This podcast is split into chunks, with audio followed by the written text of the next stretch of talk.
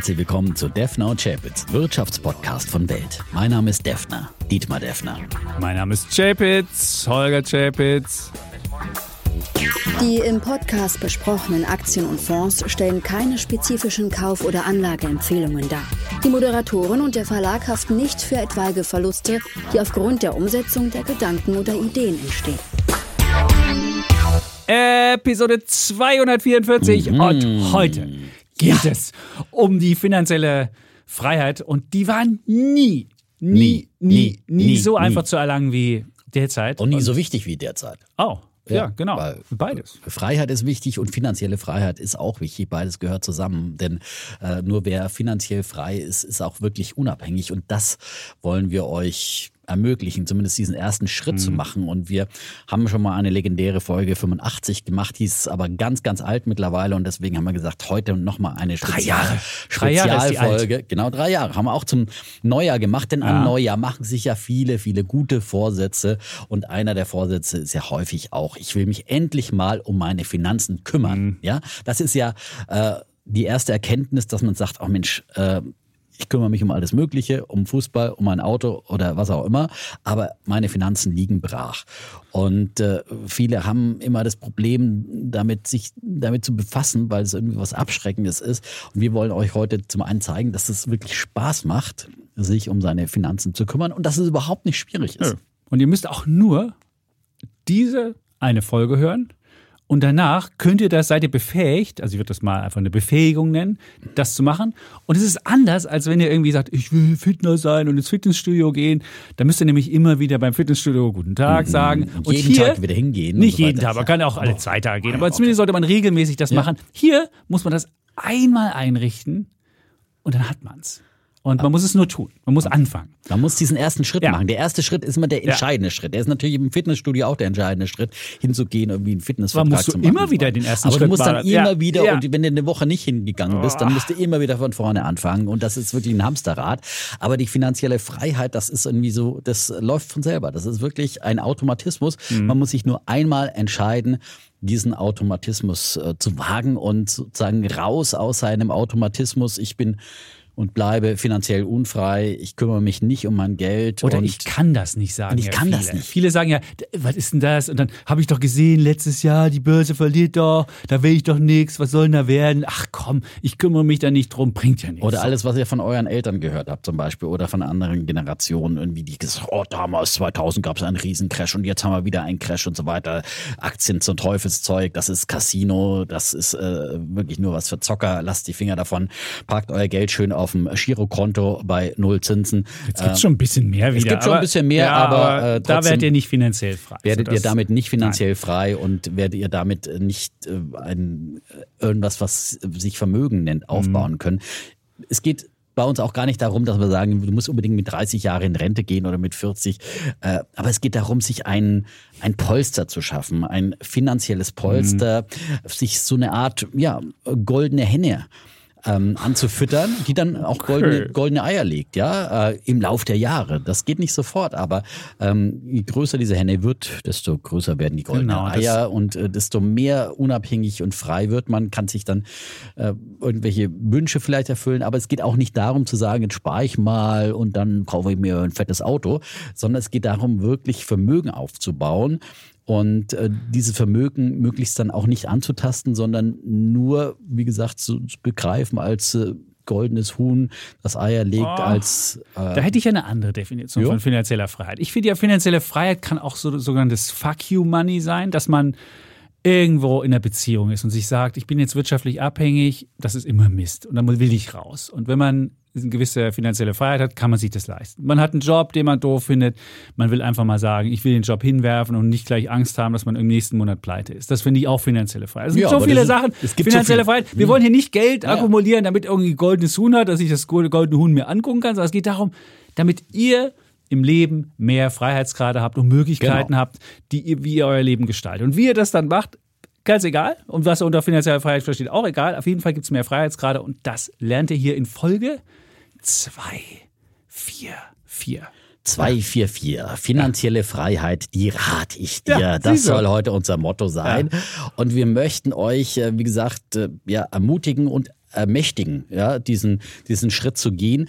Ähm, und äh, was ja hilft, um seine Vorsätze grundsätzlich äh, umzusetzen, ist ja immer, dass man anderen davon erzählt, ja. Mhm. Weil wenn man so diese Vorsätze an Silvester still und heimlich irgendwie macht und dann hat man es ja am nächsten Tag schon wieder vergessen oder äh, wird auch nicht darauf verpflichtet und dann spricht einen keiner drauf an und sagt, äh, was ist denn eigentlich mit deinem Fitnessvorsatz geworden? Wolltest du nicht abnehmen? Wolltest du nicht mehr Sport oh, treiben? Ich glaube, da wird einen keiner drauf ansprechen, das ja, ist zu peinlich. Nein. So. Aber genauso geht's mit der finanziellen Freiheit. Mhm. Ähm, der, der Schritt dahin und äh, der Schritt, sich um Finanzen zu kümmern, das muss man auch öffentlich machen. Mhm. Und deswegen würden wir heute einen kleinen informellen Dudes-Club gründen, den äh, Dudes-Club der in der informellen, also sagen wir der finanziellen Freiheit. ja, also das ist jetzt kein, keine offizielle ja, Clubmitgliedschaft, aber ähm, wenn ihr am Ende dieser Folge Bock habt, sozusagen zu sagen, ja, ich will, ja, ja? ich will finanziell okay. frei sein, ich will mich um meine finanziellen Dinge jetzt endlich selbst kümmern. Jetzt wird ja? später, ja, ich will. Ja, ich will. Ja? ja, dann sagt einfach, ja, ich will. Und am besten ihr postet das sogar ja in euren Social Media Kanälen gerne dann mit einem Foto von dieser Podcast-Folge. Und wenn ihr genau. Diesen Post dann schickt, per E-Mail an wirtschaftspodcast.welt.de, dann werdet ihr sozusagen in diesen Club der finanziellen Freiheit, in diesen Dudes Club aufgenommen. Mhm. Und da werden wir euch äh, regelmäßig ähm, ein auch, Shoutout geben. Ein Shoutout genau. im Podcast, ja. Und vielleicht habt ihr erste Erlebnisse damit gemacht und schreibt uns, dann werden wir immer wieder in, in den einzelnen Folgen dann Beispiele der finanziellen Freiheit. Mhm. Derjenigen, die sich auf den Weg gemacht haben, in dieses große Abenteuer dann bei uns erzählen. Und es ist ein großes Abenteuer. Nein, es ist ein großes Abenteuer. Für mich hat es mein Leben Leben verändert. Also so, ja, natürlich, so, das ist klar. Es ja? ist lebensverändernd. Das ist Absolut. ja klar. Die Frage ist ja, warum, warum, warum macht man das? Und da würde ich ja sagen, äh, viele sagen ja immer, warum will ich finanziell frei werden? Gut, wir haben ja schon die, von den Freiheitsgraden im Leben gesprochen. Andere sagen, oh, Altersvorsorge. Das klingt immer so völlig unsexy. Altersvorsorge. Ich bin nicht ein junger Mensch. Was habe ich im Alter? Das ist so weit weg. Ich würde einfach sagen, man wird ein, ich versuche so meinen Kindern immer zu erklären, ein runderer Mensch, wenn man selbst ähm, am Wirtschaftsleben mit eigenem Geld mhm. teilnimmt, Skin in the Game. Also ich bin dabei, ich sehe, was da passiert und ich spüre es auch an meinem eigenen äh, ja, Geldbeutel. Richtig spüre ich es ja nicht, weil man ja auch nur das Geld dann spart, was man jetzt nicht vom Morgen gleich braucht. Insofern es ist, aber es macht etwas mit einem. Und ich würde sagen, man wird ein runderer Mensch, wird mit offeneren Augen durchs Leben gehen, wird am Le Wirtschaftsleben wirklich hm. aktiver teilnehmen. Ja. Und man ist irgendwie, ich finde, das man ist aufgeweckt und die Neugier wird einem so oft im Leben genommen, dass man denkt, abgestumpft. Und dann geht man mit viel offeneren Augen durchs Leben und fragt sich so, oh, was ist denn das? Ist das nicht was von meiner Aktie? Oder ist es nicht was von meinem ETF? Oder ist das? Insofern ähm, finde ich, auch das ist die Lebensveränderung. Mhm, auf jeden Fall. Aber es muss wiederum auch nicht sein, es muss gar nicht sein, dass ihr dann aktiv euch mit dem Wirtschaftsleben beschäftigt, wenn ihr einfach sagt, ich interessiert es einfach nicht. Ich will nicht in Wirtschaftszeitung lesen. Dann funktioniert es trotzdem. Die sollen doch weiter unseren gesagt, Podcast hören. Ja, um Podcast auch gerne, aber es, es muss es nicht zwingend. Aber ihr werdet merken, ihr, ihr fangt an, Blut zu lecken, ja. Und dann fängt man eben an mit einem Automatismus und wird dann immer auch manchmal aktiver. Ähm, muss aber nicht unbedingt besser sein. Das muss man auch dazu sagen. Und es ist nicht nötig. Es ist einfach so einfach, so simpel. Man muss eben nicht. Und ich kenne so viele Beispiele von Kolleginnen, gerade leider von, von, von Kolleginnen, die dann immer sagen, jetzt muss ich aber erst zehn Bücher lesen. Und da habe ich immer noch ein paar Kolleginnen, denen ich ganz viele Bücher ausgeliehen habe und äh, stapelweise Börsenzeitschriften mit stapelweise Informationen und mhm. Tipps und Ideen drin. Und dann fragst du immer wieder mal nach ein, zwei Jahren nach und sagst, hast du meine Bücher noch? Und hast du eigentlich schon ähm, was gemacht?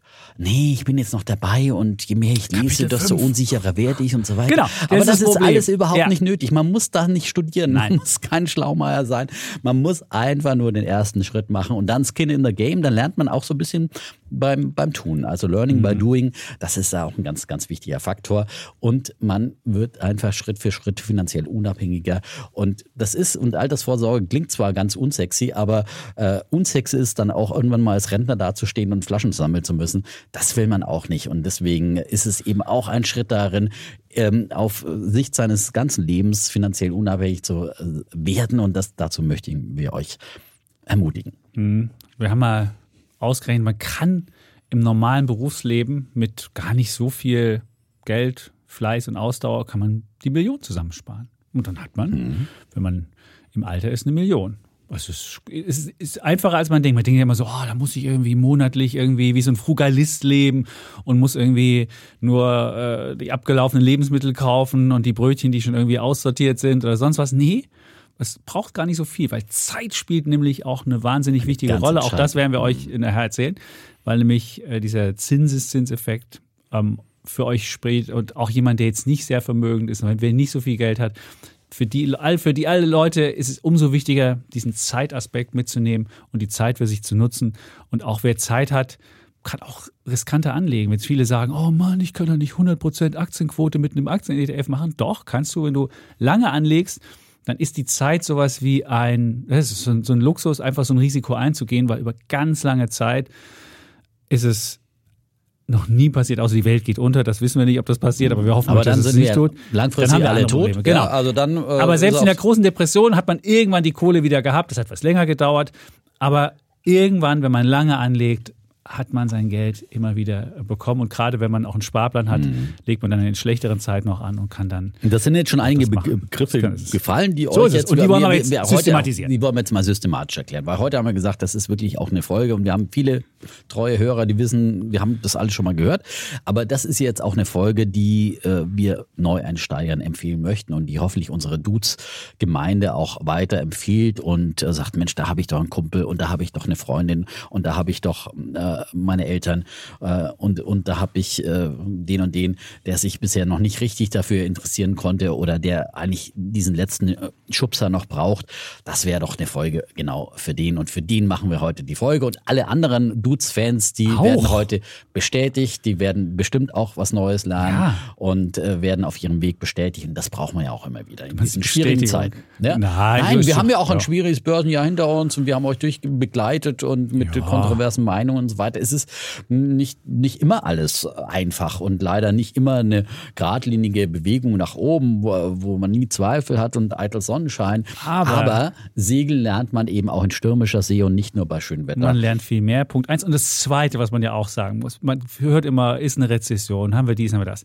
Der Arbeitsmarkt war, glaube ich, fast noch nie so solide und so gut die Aussichten für Menschen, die halbwegs äh, gebildet sind, einen Job zu bekommen und genug Geld zu verdienen, um davon auch was zurückzulegen. Also auch das ist jetzt, man muss sich noch nicht mal darum groß äh, äh, Angst haben, weil der Arbeitsmarkt einfach so, weil wir so einen, so einen wahnsinnigen Fachkräftemangel haben. Und selbst wenn man jetzt sagt, Deutschland geht irgendwann unter, weil wir die Reform nicht hinkriegen, kannst du sagen, gehst halt in ein anderes Land und arbeitest da. Also ihr habt so viele Möglichkeiten. Deswegen sind auch die wirtschaftlichen Voraussetzungen eigentlich so gut wie nie, selbst wenn wir mal einen Abschwung haben oder sonst was, weil der Arbeitsmarkt wird über Jahre einen, einen Engpass haben für Fachkräfte und selbst wenn die künstliche Intelligenz kommt, wird es vielleicht den einen oder anderen Job nicht mehr geben, dafür wird es andere geben. Also insofern auch das Ja, ist, spricht für finanzielle Freiheit oder dafür, dass ihr genug Geld zurücklegen könnt. Ja, man kann sich wirklich äh, darauf konzentrieren und kann damit rechnen, dass dann auch Einkommen steigen. Mhm. Und ähm, damit sollte man dann auch kalkulieren, wenn man eben beginnt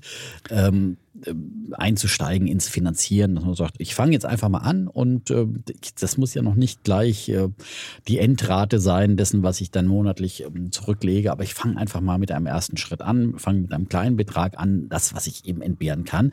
Und dazu wichtig ist natürlich erstmal zu gucken, äh, ja, was kann ich überhaupt entbehren und meine Finanzen mir anzugucken und einfach mal ja so einen Kostencheck zu machen. Kassensturz nennt man das ja gemeinhin. Also man muss, muss am Anfang wissen, und das sagen wir vielleicht auch gleich am Anfang, und das auch für eine eigene Sicherheit, man darf nur das Geld anlegen, was ich wirklich für die nächsten mindestens fünf, besser sieben bis zehn Jahre nicht brauche. Und das Schöne ist, wenn ich eben nur Geld anlege, was ich nicht brauche und nicht irgendwann in zwei Jahren denke, oh, ich wollte ein Haus von kaufen oder ein Auto von kaufen, dann kommt man auch nie in die Situation, in so eine, in so eine Zwangslage zu kommen und sagen, oh, jetzt ist die Börse schlecht, jetzt muss ich irgendwie verkaufen. Nee, nur das Geld anlegen, was ich wirklich nicht brauche. Und das muss man in dem ersten Kassensturz rausfinden. Man braucht natürlich immer einen Alltagspuffer für irgendwelche Sachen, dass man einen Job mal verliert, die Waschmaschine kaputt geht, das Auto oder was auch immer ihr für Ausgaben habt. Also dafür braucht man einen liquiden Puffer, wo man immer zugreifen kann. Und das darf nicht an der Börse sein, weil dann ist mal der Kurs hoch und mal niedrig und man braucht's. Mist.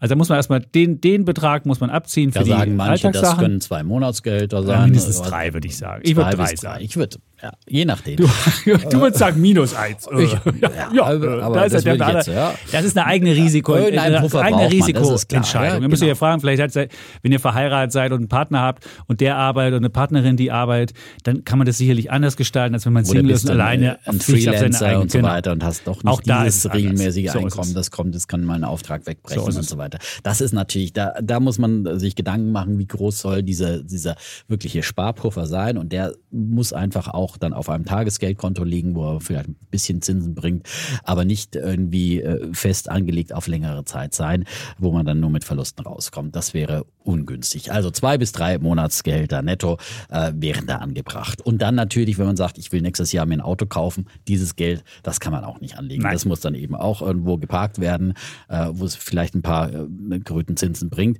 Mm, Aber man kann es nicht langfristig anlegen. Das ist richtig. Genau, und dann gucke ich einfach, wenn ich diese Sachen alle schon abgezogen habe, das Geld, was ich in den nächsten fünf Jahren brauche oder für diesen Puffer, und dann gucke ich, was habe ich sonst noch übrig. Und dann gucke ich halt meine Einnahmen und Ausgaben. Jetzt kann man natürlich ein Haushaltsbuch führen oder was man auch immer macht, kann dabei auch mal feststellen, welche Ausgaben habe ich, die ich eigentlich gar nicht brauche. Habe ich eine Versicherung, die vielleicht zu hoch dimensioniert ist, die ich gar nicht brauche? Habe ich auch irgendein Abo? Habe ich eigentlich irgendwie 50 Streamingdienste und kann eigentlich nur zwei nutzen und kann ich nicht rotieren lassen oder was auch immer? Also das kann man, wenn man mal einfach aufschreibt, was sind die Ein- Einnahmen, also was kriege ich, was kriege ich an, an monatlichen Einnahmen, was sind die Ausgaben und dann kann ich gucken, was ist wirklich fix. Das ist natürlich immer, wenn ich Miete habe, die brauche ich. Ähm, bestimmte Versicherungen, die brauche ich auch. Äh, die, die, die kann ich nicht wegnehmen und dann kann ich gucken, was sind, die, was sind die flexiblen Sachen, wo ich vielleicht was kürzen kann. Und dann mache ich einen Strich drunter und dann kann ich sehen, das ist die Summe, die ich jetzt abzüglich unserer anderen Polster, die wir eben genannt haben, die kann ich anlegen. Und dann, wenn man sagt, ich will, will erst mal mit einem kleinen Fuß reinmachen und nicht gleich die volle Summe nehmen, man kann auch erstmal mit einer kleineren Summe sehen, wie fühlt sich das an und sehen so, oh, es krubbelt das im Bauch oder macht das dies oder macht das jenes. Und dann festzustellen, tut gar nicht weh und dann kann ich die richtige Summe machen. Also man kann auch so erstmal anfangen, nur erstmal anfangen ist wirklich Genau, das Wichtige. weil das Gute ist, es gibt äh, früher, habe ich dann oft gehört, ah Mensch, 50 Euro Sparplan kann ich mir leisten. Ich kann einfach keine 50 Euro im Monat entbehren. Dann äh, gab es Sparpläne mit 20 Euro. Und heute gibt es wirklich ab einem Euro. Mhm. Ja, es gibt also ab einem Euro im Monat einen Sparplan. Ja, den Sparplan erklären wir gleich noch, aber Ja. du kannst im Prinzip mit einem Euro im Monat diesen ersten Schritt in die finanzielle Freiheit machen. Das ist natürlich ganz klar, dass du, wenn du immer nur einen Euro sparst, nicht wirklich finanziell frei wirst, aber du machst den ersten Schritt und kannst Dinge ausprobieren. Das ist das Entscheidende. Und dann äh, hast du Voraussetzungen geschaffen, um dann auch äh, Genau. mehr äh, zur Seite zu legen. Aber diesen ersten Schritt musst du erstmal machen und den kannst du auch mit einem Euro im Monat machen. Warum nicht, ja? Hauptsache, du machst den ersten Schritt und das wäre ganz wichtig. Also es gibt also überhaupt keine Ausrede mehr, diesen ersten Schritt zu machen, weil ein Euro im Monat, den kann sich wirklich jeder irgendwie äh, absparen. ja, Wirklich das ist jeder. wirklich nichts mehr heutzutage. Und jetzt kann man auch nicht sagen, Currywurst. ich will nicht zur Post gehen, weil ich ein Postident machen muss oder ich will das nicht machen oder das oder muss einen Brief schreiben, da habe ich keinen Bock drauf. Braucht man alles nicht mehr. Muss ich einfach irgendwann, gleich kommen wir zu den Brokern noch, muss ich einfach nur eine App runterladen. Dann gibt es die meisten mit Postident, muss einen Personalausweis, okay, den muss man da haben, wenn man jetzt in Berlin wohnt und, und keinen gültigen hat, dann könnte es ein bisschen schwieriger werden, aber das, äh, ja, weiß ich nicht. Ja, aber man soll den gültigen Ausweis haben, den muss man haben, dann Braucht hat man so einen auch, Postident, ja. da muss man den ein bisschen hin und her wackeln von der Kamera, Mhm. dann hat man, dann ruft einen jemand an und dann wird das gecheckt und dann dauert es manchmal noch drei Tage, bis, es, bis das Konto scharf ist und damit war es das schon. Und dann kann auch keiner sagen, ach, ich muss doch arbeiten von früh bis abend. Nee, dieses Postident geht bis nachts um, weiß ich nicht, bis neun, teilweise bis zwölf. Also auch, da gibt es keine Ausreden. Also da Alles man, per Videochat geht das Ja. äh, ganz easy, ganz sicher, überhaupt keine Ausrede. Also es ist früher gab es da immer viel mehr Schwellen, ja, noch bis vor kurzer genau, Zeit und ja. da musstest du dann wirklich zur Post hingehen und da deinen Ausweis vorweisen. Da anstehen. Aber heutzutage ist das alles nicht mehr. Es gibt keine Ausrede mehr. Weder sozusagen, ich habe keine Zeit, noch ich habe kein Geld.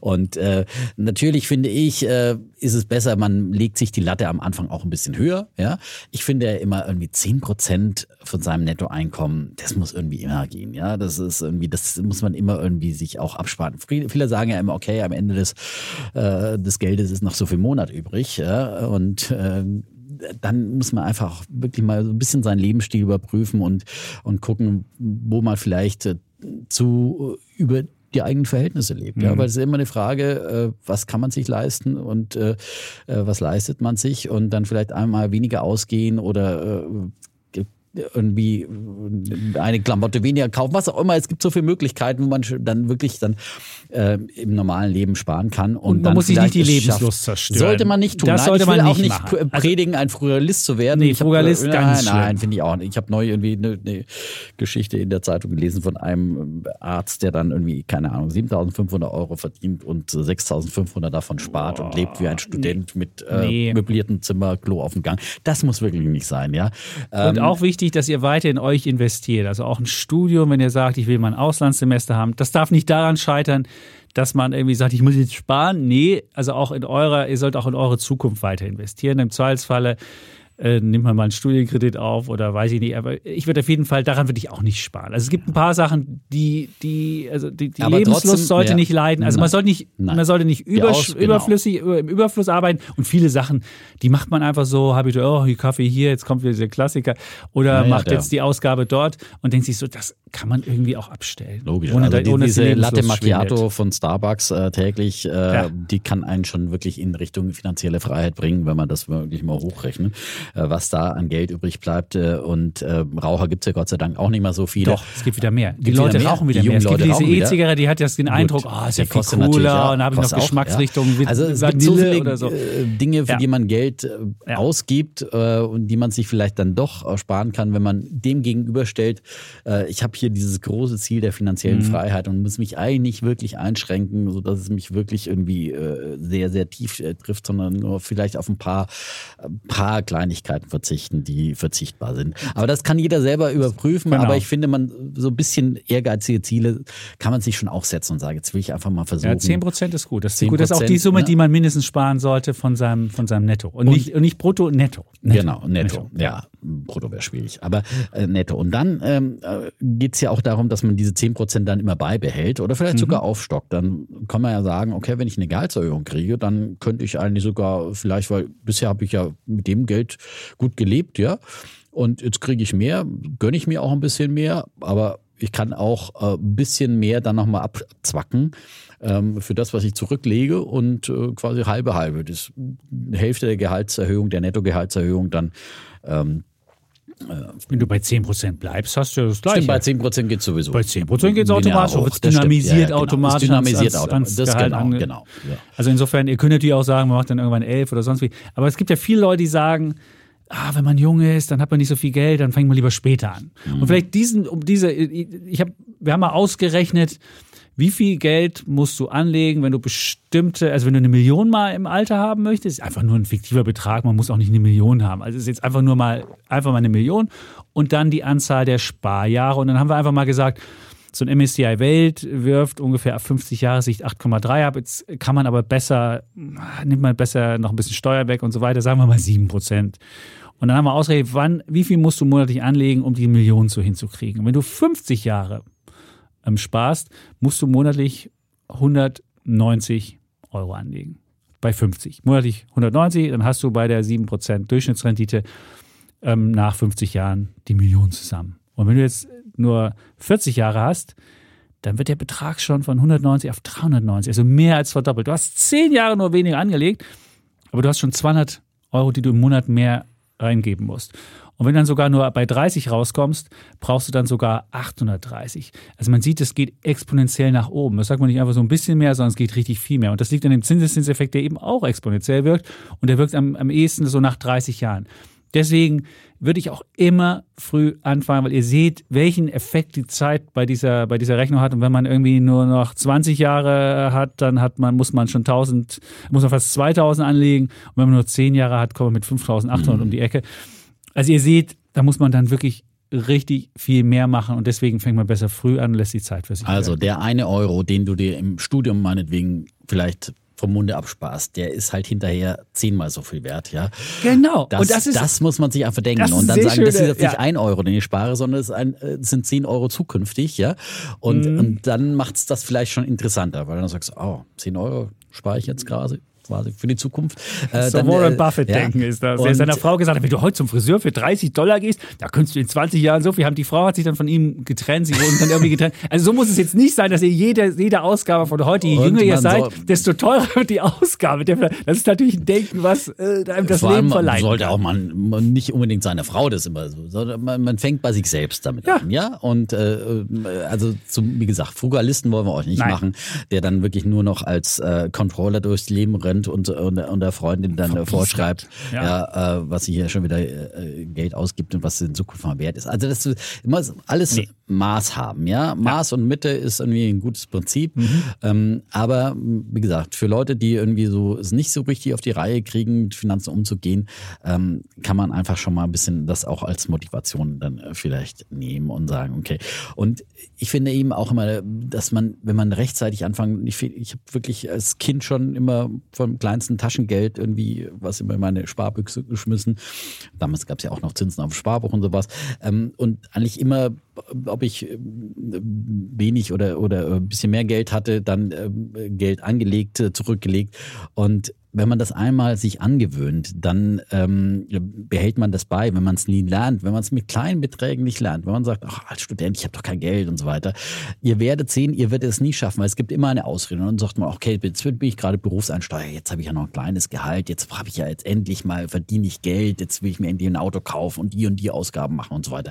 Dann wird es wieder auf die lange Bank geschoben und dann bei der nächsten Gehaltserhöhung. Wer es nicht lernt, äh, irgendwann mal Geld auf die Seite zu legen, der wird es auch mit großem Gehalt nicht lernen. Ich kenne so viele Kollegen, die wirklich gutes Geld verdienen, die es nie geschafft haben, irgendwie äh, sich ein Polster aufzubauen, mhm. irgendwie einen ETF-Sparplan zu machen, die irgendwie äh, sich eine Immobilie zu kaufen oder dergleichen, sondern die immer noch von der Hand in den Mund leben.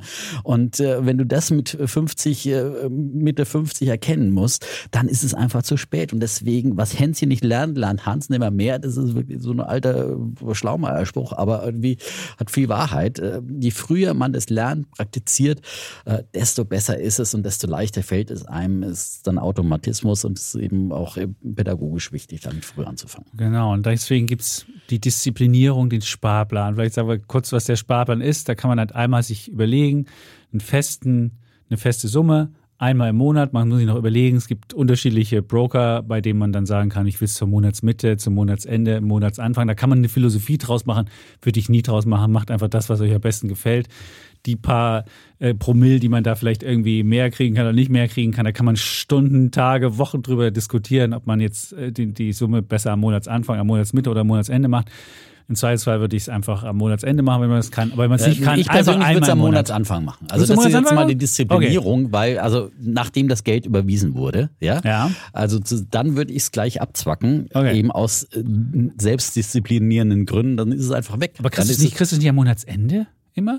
Naja, du, nachdem es halt da ist. Oder du kannst auch sagen, stimmt, am Monatsende, ja. Also du kriegst ja die Kohle am Monatsende immer. Also genau, du kannst, ey, am Monatsende oder am Monatsanfang ist ja das genau. Gleiche, aber nicht zum Monatsmitte. Nee, Monatsmitte, ne? da ist ja schon so viel, so, da okay, ist ja schon viel Du kriegst meinetwegen deine Kohle äh, kurz vor Monatsende. Genau, und ja? dann sofort Und dann sofort das Kohle Geld weg. weg. So, so meine ich es auch. Ja, ja, genau. genau. Also sofort das Geld wegpacken, äh, solange es mhm. noch da ist, dass du nicht in der Versuchung bist, es auszugeben, weil, wie gesagt, äh, dann ist irgendwie wegschwindet und dann sagst du, oh, jetzt muss ich meinen Sparplan hier äh, mhm. pausieren lassen, weil ich keine Kohle mehr habe. Sondern das Geld muss gleich weg und dann ist weg und dann bist du nicht in der Versuchung herauszugeben. Genau. Jemand, der nicht sich unter Kontrolle hat, sollte auch für seinen Sparplan, also für seine finanzielle Freiheitskonto ein extra Konto im Zweifelsfall haben. Also wenn ihr noch ein Spaßkonto habt, wo ihr noch gerne tradet oder sonst was macht, man kann auch mehrere Broker haben, das ist auch günstig dann sollte man nicht das auf einem haben. Weil es gibt viele Menschen, die haben viele mehr Ideen, als sie Geld haben und dann kommen sie in die Versuchung und sagen, ach komm, hier habe ich doch gerade in meinen ganzen ETFs, äh, hm. weiß ich nicht wie viel Wir sind tausend, jetzt schon wieder bei fortgeschritten. Genau, das ist schon voll, also, aber ich würde nur sagen, ich würde dann im Zweifelsfall, ja. wenn ich wüsste, ich habe keine, keine, keine Disziplin, würde ich A,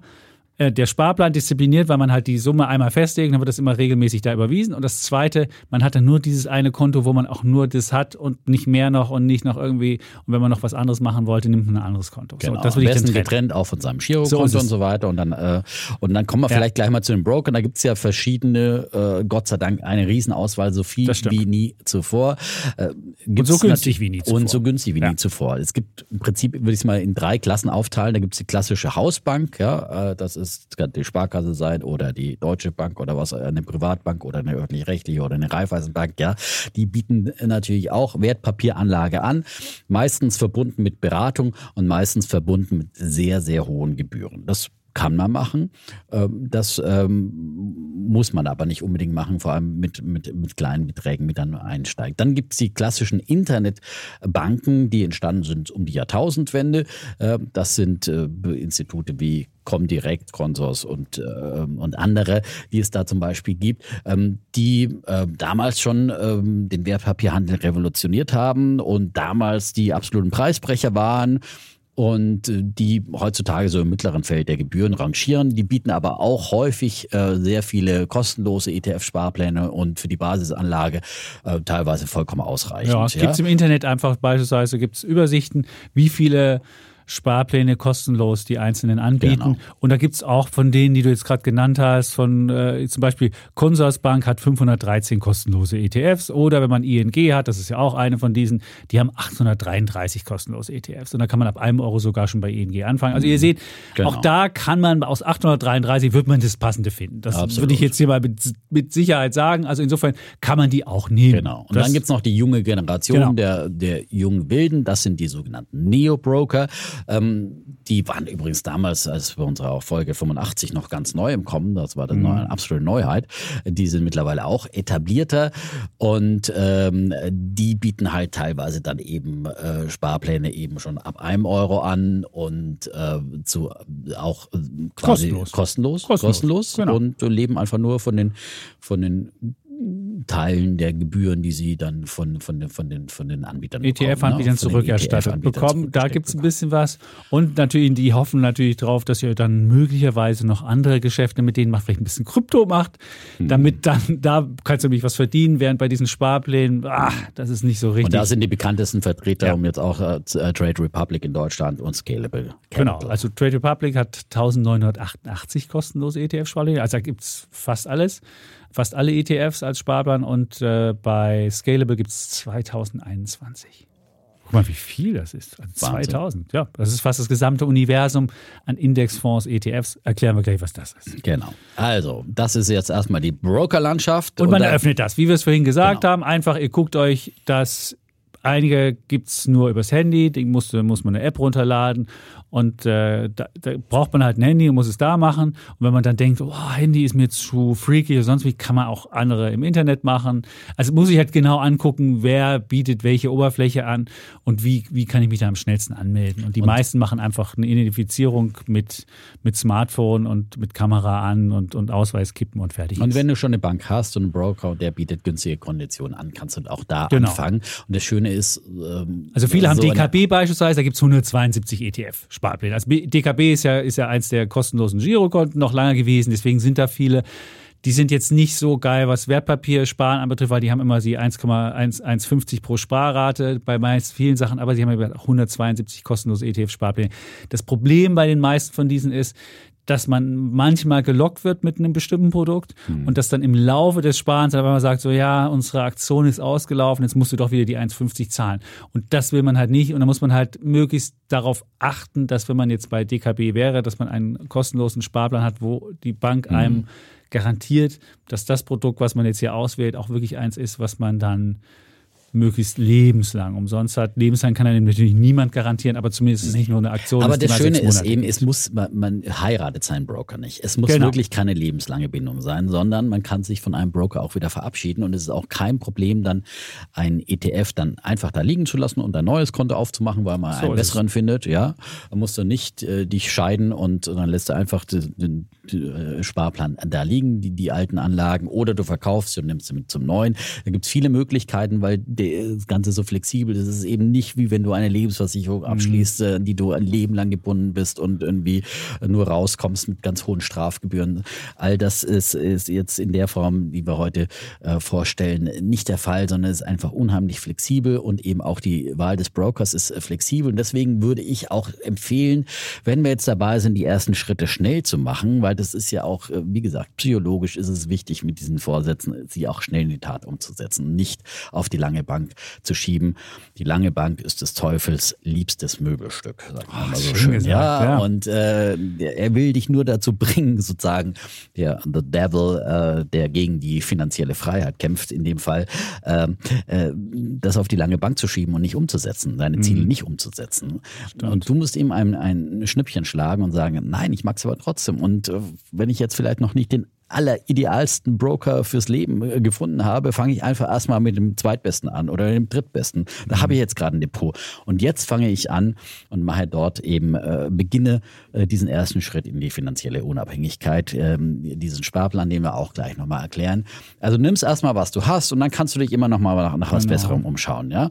Und nicht zu lange die Konditionen vergleichen und das Letzte rausholen und sonst was. Lieber, lieber anfangen, als dass man irgendwie sagt, ah, ich habe noch nicht alle Konditionen. Genau. Es gibt viele Leute, die haben so einen Perfektionsdrang. Also wie, das Schöne ist, wie, wie du so schön gesagt hast, man ist nicht mit dem Ding verheiratet. Man kann immer wieder sich umentscheiden. Jedes Mal. Und das ist, diese Umentscheidung ist ohne große Kosten. Das ist natürlich nervig, wenn du dann da irgendwie einen ETF hast und da einen hast. Das ist natürlich der Übersichtlichkeit nicht zuträglich. Aber das ist überhaupt kein, es ist kein finanzielles Problem, dass wie wenn man eine Lebensversicherung auf, äh, irgendwie abschließt und dann die wieder kündigen will, hat man die ersten Jahre riesen Gebühren gehabt, die, die gehen dann verloren und sowas.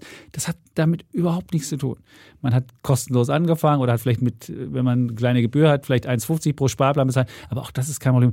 Also man sieht, besser anfangen als das wirklich große Optimum noch rausfinden. Genau. Also jetzt haben wir diesen Partner äh, fürs Leben oder für eine äh, nicht fürs für den Leben, Staat. sondern für, Wir haben einen- den für Partner fürs Staat Wir- gefunden. Sagen Genau. wir, wir haben einen Partner für den Staat gefunden. Genau, den Staat in uh, finanzielle Unabhängigkeit. Jetzt haben wir schon öfters diese drei Buchstaben ETF äh, verwandt, ähm, sind vielen geläufig, werden auch immer geläufiger, Gott sei Dank, äh, aber sind noch nicht so lange äh, ein geläufiges Anlagevehikel, weil sie gerade natürlich von den großen Banken nicht gerne empfohlen werden, weil die kein Geld dran verdienen. Aber das ist einer der großen Vorteile der ETFs. ETFs stehen für Exchange Trade Funds erstmal. Ja? Das heißt einfach nur, es handelt sich um einen börsengehandelten Fonds. Das waren früher in der Regel reine Indexfonds. Ein Index ist ja ein Börsenindex, sowas äh, wie eine Börsenliga abbildend, zum Beispiel in Deutschland. Der DAX, der bekannteste hierzulande eben mit äh, heutzutage 40 Werten darin. Und das ist sozusagen die Börsenbundesliga in Deutschland, so erkläre ich das immer. Und was es für Deutschland gibt, das gibt es eben auch für die ganze Welt. Ja, da gibt es eine Weltauswahl oder verschiedene einzelne Länder an äh, Indizes und ähm, ETFs bilden häufig solche Indizes ab. Mittlerweile gibt es so viele verschiedene Zehntausende von, Indi äh, von ETFs, die natürlich auch spezielle Themen abbilden. Aber ähm, die sozusagen besonderes einfachen ETFs sind die, die mehr oder weniger die ganze Welt, die ganze Aktienwelt in einen Korb packen. Genau, stumpf abbilden. Also man hat jetzt diesen MSCI, also wie sagt man, einen Weltindex, den es da gibt, der heißt MSCI All Country World, da ist die gesamte Welt drin und die ist dann nach gewissen Kriterien da drin gemacht. Und der ETF macht nichts anderes als diese 1650 Aktien, einfach die in dem Index sind, genauso abzubilden. Und das Schöne für euch ist, früher hättet ihr jetzt alle 1650 Aktien kaufen müssen, um die Welt abzubilden. Wir müssen noch gucken, wie muss man die gewichten und so weiter.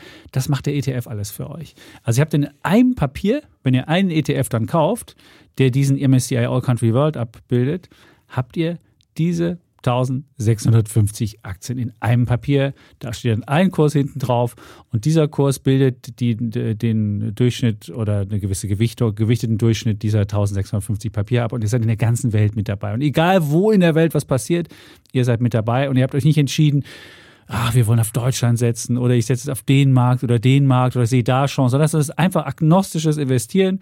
Ich sage, ich setze darauf, die Welt wird weiter wachsen. Die Menschen sind kluge Wesen, die werden Erfindungen machen. Diese Erfindungen werden äh, die Produktivität erhöhen.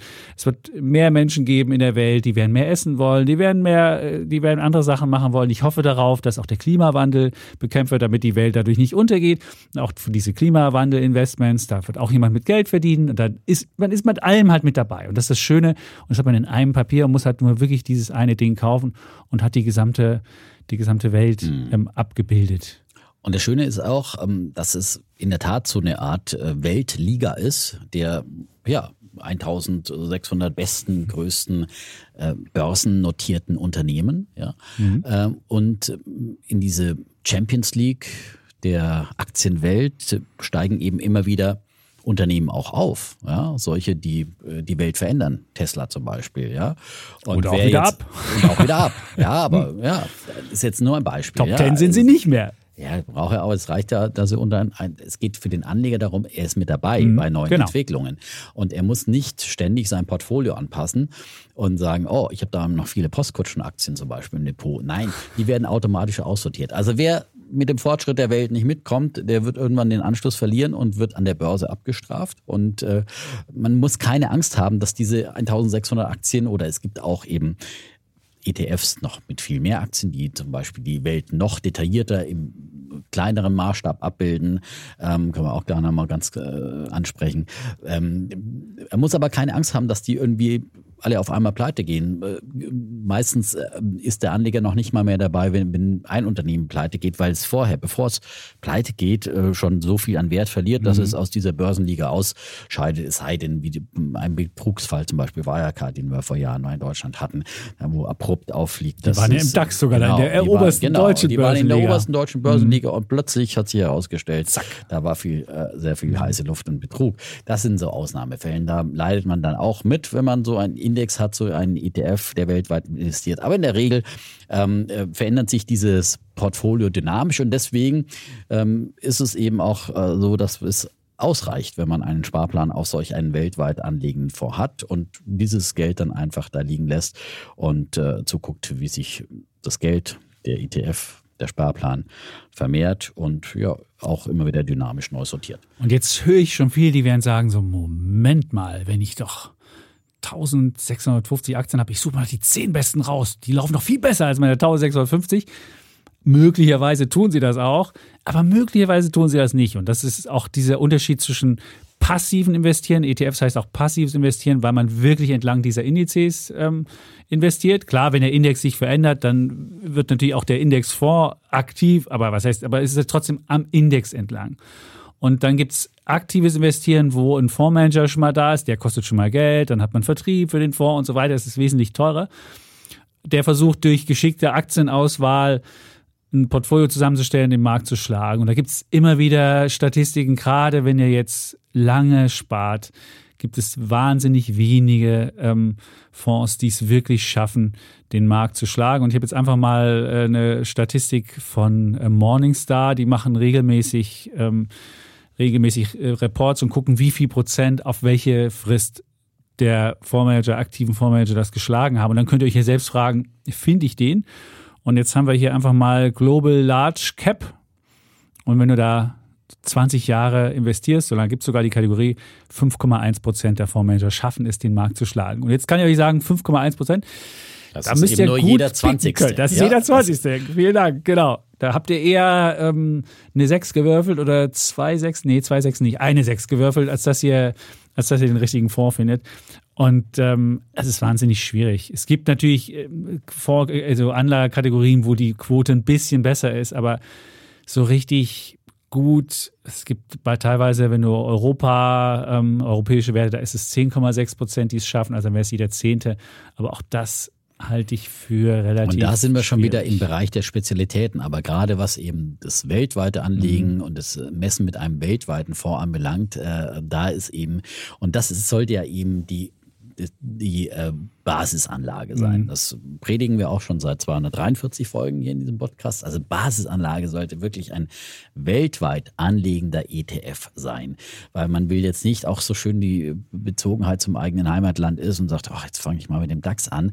Aber die Gefahr ist einfach, dass man dann zu sehr ein, ein Klumpenrisiko hat und äh, zu sehr auf äh, das eigene Land setzt und auf die eigene Nabelschau und gar nicht merkt, wie Deutschland möglicherweise abgehängt wird und und in, in vielen Bereichen ja auch schon ist. Zum Beispiel, da hätte er einfach diese ganz große Digitalisierung verpasst und die, den Aufstieg der großen Digitalkonzerne, die meistens eben aktuell amerikanisch sind, äh, die Apples, Amazons äh, und, und die anderen dieser Welt äh, und nicht mitgenommen. Deswegen ist zum Beispiel der DAX lange Zeit auch hinterhergehinkt, äh, dem weltweiten und vor allem auch den amerikanischen Aktienmärkten. Das Schöne, wenn man die ganze Welt in einem Portfolio hat, ist man überall mit dabei und dann auch da die, werden die Gewinner natürlich stärker, weil je stärker und größer ein Unternehmen oder ein Land wird in der Marktkapitalisierung an der Börse, desto mehr Gewicht hat es dann auch in den jeweiligen Indizes, in den jeweiligen ETFs und deswegen hat man so eine gewisse Dynamisierung auch bei den Gewinnern. Also man hat einen gewissen Automatismus, dass man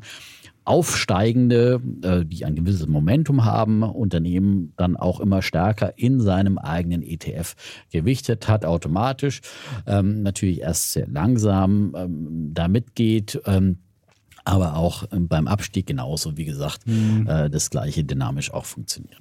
Das stimmt. Jetzt werden viele sagen, ach, es gibt doch ganz viele Fondsmanager, die es auf Jahressicht schaffen, einen Index zu schlagen. Ja, das stimmt. Auf ein Jahressicht, habe ich gerade noch die Statistik hier, schaffen das sogar 25 Prozent, also jeder Vierte. Und ihr werdet relativ viele Geschichten dann auch lesen. Mensch, der hat es geschlagen und der hat es dieses Jahr geschafft. Nur, dass der Gleiche es im nächsten Jahr wieder schafft und dann wieder und wieder und wieder und wieder, das gibt's sehr selten. Das es gibt Legenden, aktuell. es gibt mhm. Legenden, die das können, aber es sind wirklich die wenigsten sind Legenden. Und deswegen, ähm, es muss ja immer der gleiche sein. Ihr wollt ja nicht, ihr wollt ja nicht sagen, oh, in dem Jahr hat es wieder ein Viertel geschafft, aber vielleicht ein anderes Viertel. Dann müsstest du, also ist es problematisch. Und ihr wollt ja, das Schöne an diesem Sparplan ist ja, ihr habt einmal euch entschieden und müsst nicht jedes Jahr denken, was, der Fondsmanager noch gut, der hat ein gutes Händchen bei den Aktien, aber vielleicht kommt nächstes Jahr die. Das wollt ihr ja gar das nicht. Das Problem ist ja auch, dass äh, diese aktiven Fonds wirklich sehr hohe Abschlussgebühren kosten. Also in der Regel werden die ja verkauft von einem Bankberater der euch, wenn er jetzt natürlich zu eurer Bank geht, dann sagt er, oh, Sie wollen einen ETF machen. Hm. Ach, das ist doch nur passiv. Wir haben doch hier die Profis, die sich um ihr Geld kümmern. Die haben doch viel mehr Ahnung und so weiter. Und da wird er euch dann erzählen, warum jetzt ausgerechnet der eigene Profi so toll ist und der es viel, viel besser macht und der auf jeden Fall sein Geld wert ist. Und dann knüpft euch erstmal 5% ab, eure Anlagesumme äh, oder eures monatlichen äh, Anlagebetrages. In der Regel gibt es auch ermäßigte Preise, aber 5% Ausgabeaufschlag ist einfach mal normal was die Basis.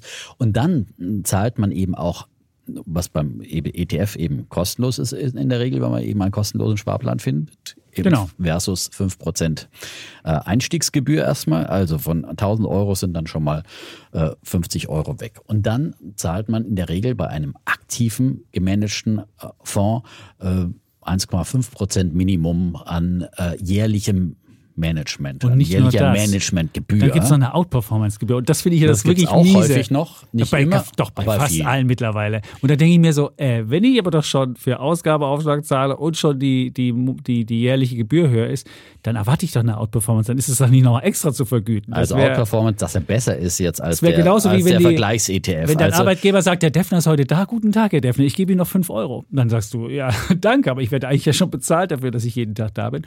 Aber das wäre so vergleichbar und das ist schon Gut, komisch. Man kriegt manchmal Prämien von seinem Arbeitgeber, das ist äh, natürlich was anderes. Aber in dem Fall äh, muss man ja auch sehen, äh, es gibt hier nur eine Outperformance-Prämie äh, für den Fondsmanager, aber kein Malus. Ja? Äh, wenn er dann zwei Jahre äh, hintereinander wieder schlechter ist als der ETF, als der Markt, als der Durchschnittsvergleichswert, mhm. dann gibt er ja dir auch nichts zurück und sagt, oh, jetzt war ich schlechter als der Markt, hier hast du jetzt wieder mal ein bisschen was von meinem von meiner Gebühr zurück. Also das müsste dann auch in die andere Richtung funktionieren. Also das ist, da ist man ähm, doppelt sozusagen ungerecht behandelt als Anleger und deswegen ist man eigentlich äh, mit als Basisanlage mit einem weltweit anlegenden ETF sehr, sehr gut aufgestellt und ähm, da kommen wir auch noch dazu, man kann ja, je größer das Portfolio wird und die monatliche Sparrate, dann kann man immer noch mal ein bisschen was anderes beimischen.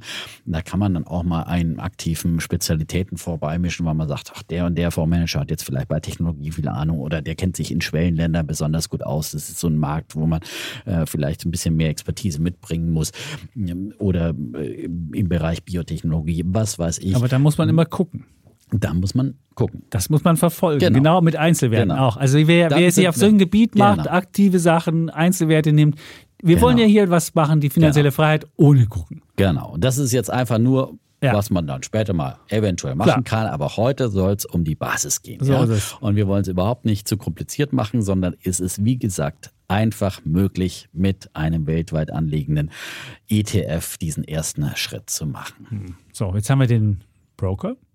Jetzt haben wir schon einen Sparplan, den ich mache. Da muss man aufpassen. Dann gibt es verschiedene ähm, ja, Routinen. Es gibt Broker, bei denen muss man vorher Geld auf dem Konto haben, damit der Sparplan immer, immer gefundet ist, also es immer genug Geld gibt. Und wenn man nicht genug Geld auf dem Brokerkonto hat, dann wird er einfach, kriegt man eine SMS, ja, diesen Monat habe ich nicht ausführen können, schönen Tag nach nächsten Monat wieder. Also man sollte dann einfach gucken, wie man ein Prozedere rausbekommt. Es gibt andere Broker, die buchen direkt vom, vom, von einem Verrechnungskonto ab. Da ist es einfacher. Da muss man sich genau vorher angucken, was man da macht. Und das Zweite, wenn man anfängt, muss man auch, weil man ja einen Sparerfreibetrag von mittlerweile dieses Jahr und jetzt Luft anhalten, 1000 Euro. Also man kriegt ja jetzt einen höheren Sparerfreibetrag. Den sollte man auch gucken, wenn man den noch nicht für anderweitige, anderweitige Sachen hat, sollte man dann auch da dann gleich angeben, damit man nicht erst mit einer Steuer belastet wird, die man sich zwar im Nachhinein wieder zurückholen kann, aber da muss man irgendwelche Steuersachen ausfüllen, will man auch nicht. Also das ist aber, wenn man, wenn man bisher noch keinen Sparerfreibetrag irgendwo angegeben hat, da muss man genau aufpassen, dass man die 1000 nicht bei zehn unterschiedlichen Konten ähm, angibt, weil dann wird das Finanzamt, das kriegen die alles gemeldet und dann für das Finanzamt ziemlich unangenehm. Also man muss immer gucken, man kann seinen Sparerfreibetrag auf verschiedene Konten stückeln. Aber man muss halt aufpassen, dass man dann nicht über die 1000 kommt. So, das noch dazu. Und ähm, wenn man noch nichts hat, dann kann man die 1000 äh, direkt dem Konto, wo man jetzt sein, sein, sein Sparding anfängt, direkt da sagen, hier Sparerfreibetrag und äh, fertig ist. Dann muss man noch gucken, wie gesagt, mit dem Abbuchen, dass man auch da nicht noch jeden Monat irgendwie was aufs Brokerkonto überweisen muss, weil dann ist man nicht mehr, ist es kein Automatismus mehr. Das Schöne ist ja, der Sparplan macht was, ohne dass ich was machen muss. So, und das muss irgendwie gewährleistet werden und ihr müsst es irgendwie hinbekommen, dass das auch passiert. Und beispielsweise bei Trade Republic ist es so, da muss man immer die, das Konto gut geschrieben haben. Aber das Schöne ist ja, die haben ja jetzt 2% Zinsen.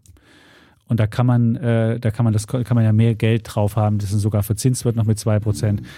Aber das ist jetzt gerade in der Momentaufnahme und dieser Podcast soll ja, der ist jetzt Anfang Zeitlos. 2023 ja. aufgenommen, deswegen wollen wir eigentlich gar nicht so sehr angehen. über einzelne das Konditionen stimmt. sprechen. Und äh, morgen hat wahrscheinlich auch der Konkurrent dann. Äh, das müssen die auch machen. Ja, die werden nachziehen. Also da ist der Markt ist sehr dynamisch, da in Bewegung. Da muss man jetzt auch nicht Angst haben, dass man ständig irgendwie hin und her. Aber natürlich kann man solche äh, Log-Angebote auch immer wieder mal mitnehmen. Aber äh, wichtig ist jetzt eben für die Zeitlosig, für den Hörer, die Hörerin, äh, die das jetzt irgendwann ja später hören, gibt es wieder irgendwo ganz andere Konditionen und die wechseln ständig. Aber deswegen ist man trotzdem mit seinem Sparplan äh, auch, äh, wie gesagt, gut aufgehoben, wenn man bei da bei einem Broker ist und es so bleibt da liegen. Und äh, wichtig ist ja auch immer noch zu wissen, viele haben dann auch immer Angst, was ist denn da jetzt? Äh, höre ich immer wieder, dann, wenn jetzt wirklich es mal zu einem großen Kollaps kommt und äh, vielleicht sogar der Broker pleite geht. Das ist bei vielen ähm, äh, ja auch nicht, das sind ja viele Startups auch möglicherweise kann einem Startup auch mal das Geld ausgehen. Was passiert dann eigentlich mit meinem ETF? Ist es dann auch weg? Ist Nö. mein ETF dann auch weg? Nö, der ETF, das ist Sondereigentum, das gehört euch. Das gehört nicht, es kommt nicht in die Insolvenzmasse mit rein und muss sich anmelden, sondern das ist wirklich Sondereigentum und es ist wirklich auch gesetzlich so geregelt, dass es euch gehört und das ist euer also ähm, viel sicherer, als wenn du ja. dein Geld auf der Bank hast. Girokonto. Girokonto wäre Teil der Euro hast, ja. was wahrscheinlich die wenigsten jetzt haben. Aber alles, was über 100.000 Euro ja. bei einer Bank liegt, ist ja dann nicht mehr wirklich äh, gesetzlich gesichert und ist möglicherweise dann Teil der Insolvenzmasse, wenn die Bank hops geht. Äh, und äh, beim ETF, bei auch anderen Fonds ist es eben Sondervermögen und das ist in einem eigenen Topf. Und wenn die Bank hops geht, ist der Topf trotzdem noch da, der ist nicht mhm. mit im Feuer. Genau. Das, also da müsst ihr keine, also vor Pleite müsst ihr keine Angst haben. Also wenn ihr einen Broker aussucht, müsst ihr nicht gleichzeitig noch eine Bonitätsprüfung da durchführen, weil das euer ist, was ihr da habt. Und insofern ist es kein Problem, wenn ihr eben ETFs kauft. Wenn ihr jetzt Zertifikate kaufen würdet, wäre es was anderes, aber wir sind ja hier ETFs genau. und ETFs sind euer Vermögen, gehören euch und Weil Zertifikate sind Inhaberschuldverschreibung, da haben manche schlechte Erfahrungen der Finanzkrise gemacht, die sogenannte Lehman-Oma, das nur als kleinen Exkurs. Mhm. Also das ist was anderes und bei ETFs sind es Fonds eben in, äh, und äh, die sind eben durch ein Sondervermögen gesichert. Genau. So, jetzt haben wir den Broker, wir haben den Sparplan eingerichtet, wissen, wie wir das irgendwie das Geld machen. Jetzt ist die Frage, welchen ETF kaufen. Und das ist ein mhm. Riesenproblem, das gebe ich zu, weil was mich immer wieder wundert, was mich immer frappiert, wenn ich auf die Webseiten von einzelnen Brokern gehe und einfach nur sagen will, ich will jetzt ein Welt-ETF haben oder ich will jetzt einfach dieses Weltding haben, dann wäre mir da 30 Fonds ausgegeben mit irgendwelchen Kürzeln, kryptischen und dann mit, mit ACC und, und weiß der Teufel was und, und, und USD und EUR und, und ah, also man kommt mit ganz vielen Sachen und man denkt sich so, oh, was? Hier zum Beispiel unser ACWI, den wir ja, ja. gerne nennen als äh, empfehlenswert. Ne? Also Im Prinzip besteht er nur aus Abkürzungen. MSCI, ACWI, UCITS, USITS, ja. ETF und dann noch ACC. Ja? Okay. Aber USITS ist immer wichtig. USITS ist eine Bestimmung, das ist einfach, dass sie, dass sie in Europa nach USITS zugelassen werden. Das ist für steuerlich wichtig. Deswegen könnt ihr viele ETFs, die in Amerika aufgelegt werden, hierzulande nicht kaufen, weil sie diese USITS-Zulassung nicht haben. Mhm. Dafür muss der Betreiber des ETFs das in Europa extra anmelden, muss da, muss da Datenblätter hinterlegen. Also USITS ist immer wichtig. So. Mhm. MSCI steht für den Indexanbieter. Genau. Ja, äh, das ist eben, MSCI ist der Führer ja, der, der, der Weltmarktführer, der Marktführer für Indizes. Der Schaufelhersteller. Der Schaufelhersteller in dem Fall. Oder, oder eben der ja, Börsenligenveranstalter mhm. in dem Sinn. Aber er ist auch nicht konkurrenzlos. Es gibt auch andere viele andere Indexanbieter. FTSE Russell beispielsweise ja, gibt es. Zum Beispiel gibt es ein, ein guter Vergleichsindex zum MSCI ACWI, den, dem MSCI All Country World, abgekürzt eben ACWI wäre der FTSE All World und den FTSE spricht man einfach nur so FTSE, sondern der wird geschrieben FTSE und dann All World. Und der investiert ähnlich auch in die gesamte Welt inklusive Schwellenländer. Ähm, und das sind ähnliche Produkte, da kann man sich dann für einen entscheiden, mhm. der vielleicht gerade bei seinem Broker günstiger ist im Sparplan, wo es vielleicht sogar noch ein Sonderangebot oder was auch immer gibt, der einem sympathischer ist, die sind im Prinzip gleichwertig. Ja? Und äh, gleich ähnlich, die, der einzige Unterschied ist, der ACWI hat nur die 1650 und der äh, Orbit hat 3760. Der hat mehr. Also wenn man mehr hat, ist ja klar, dann hat man auch mehr kleinere Titel. Also das Universum ist einfach größer. Und immer wenn dann kleinere Titel schlechter laufen, läuft der FTSE All World schlechter als der MSCI All Country World. Und wenn äh, kleine Titel besser laufen, dann läuft er besser.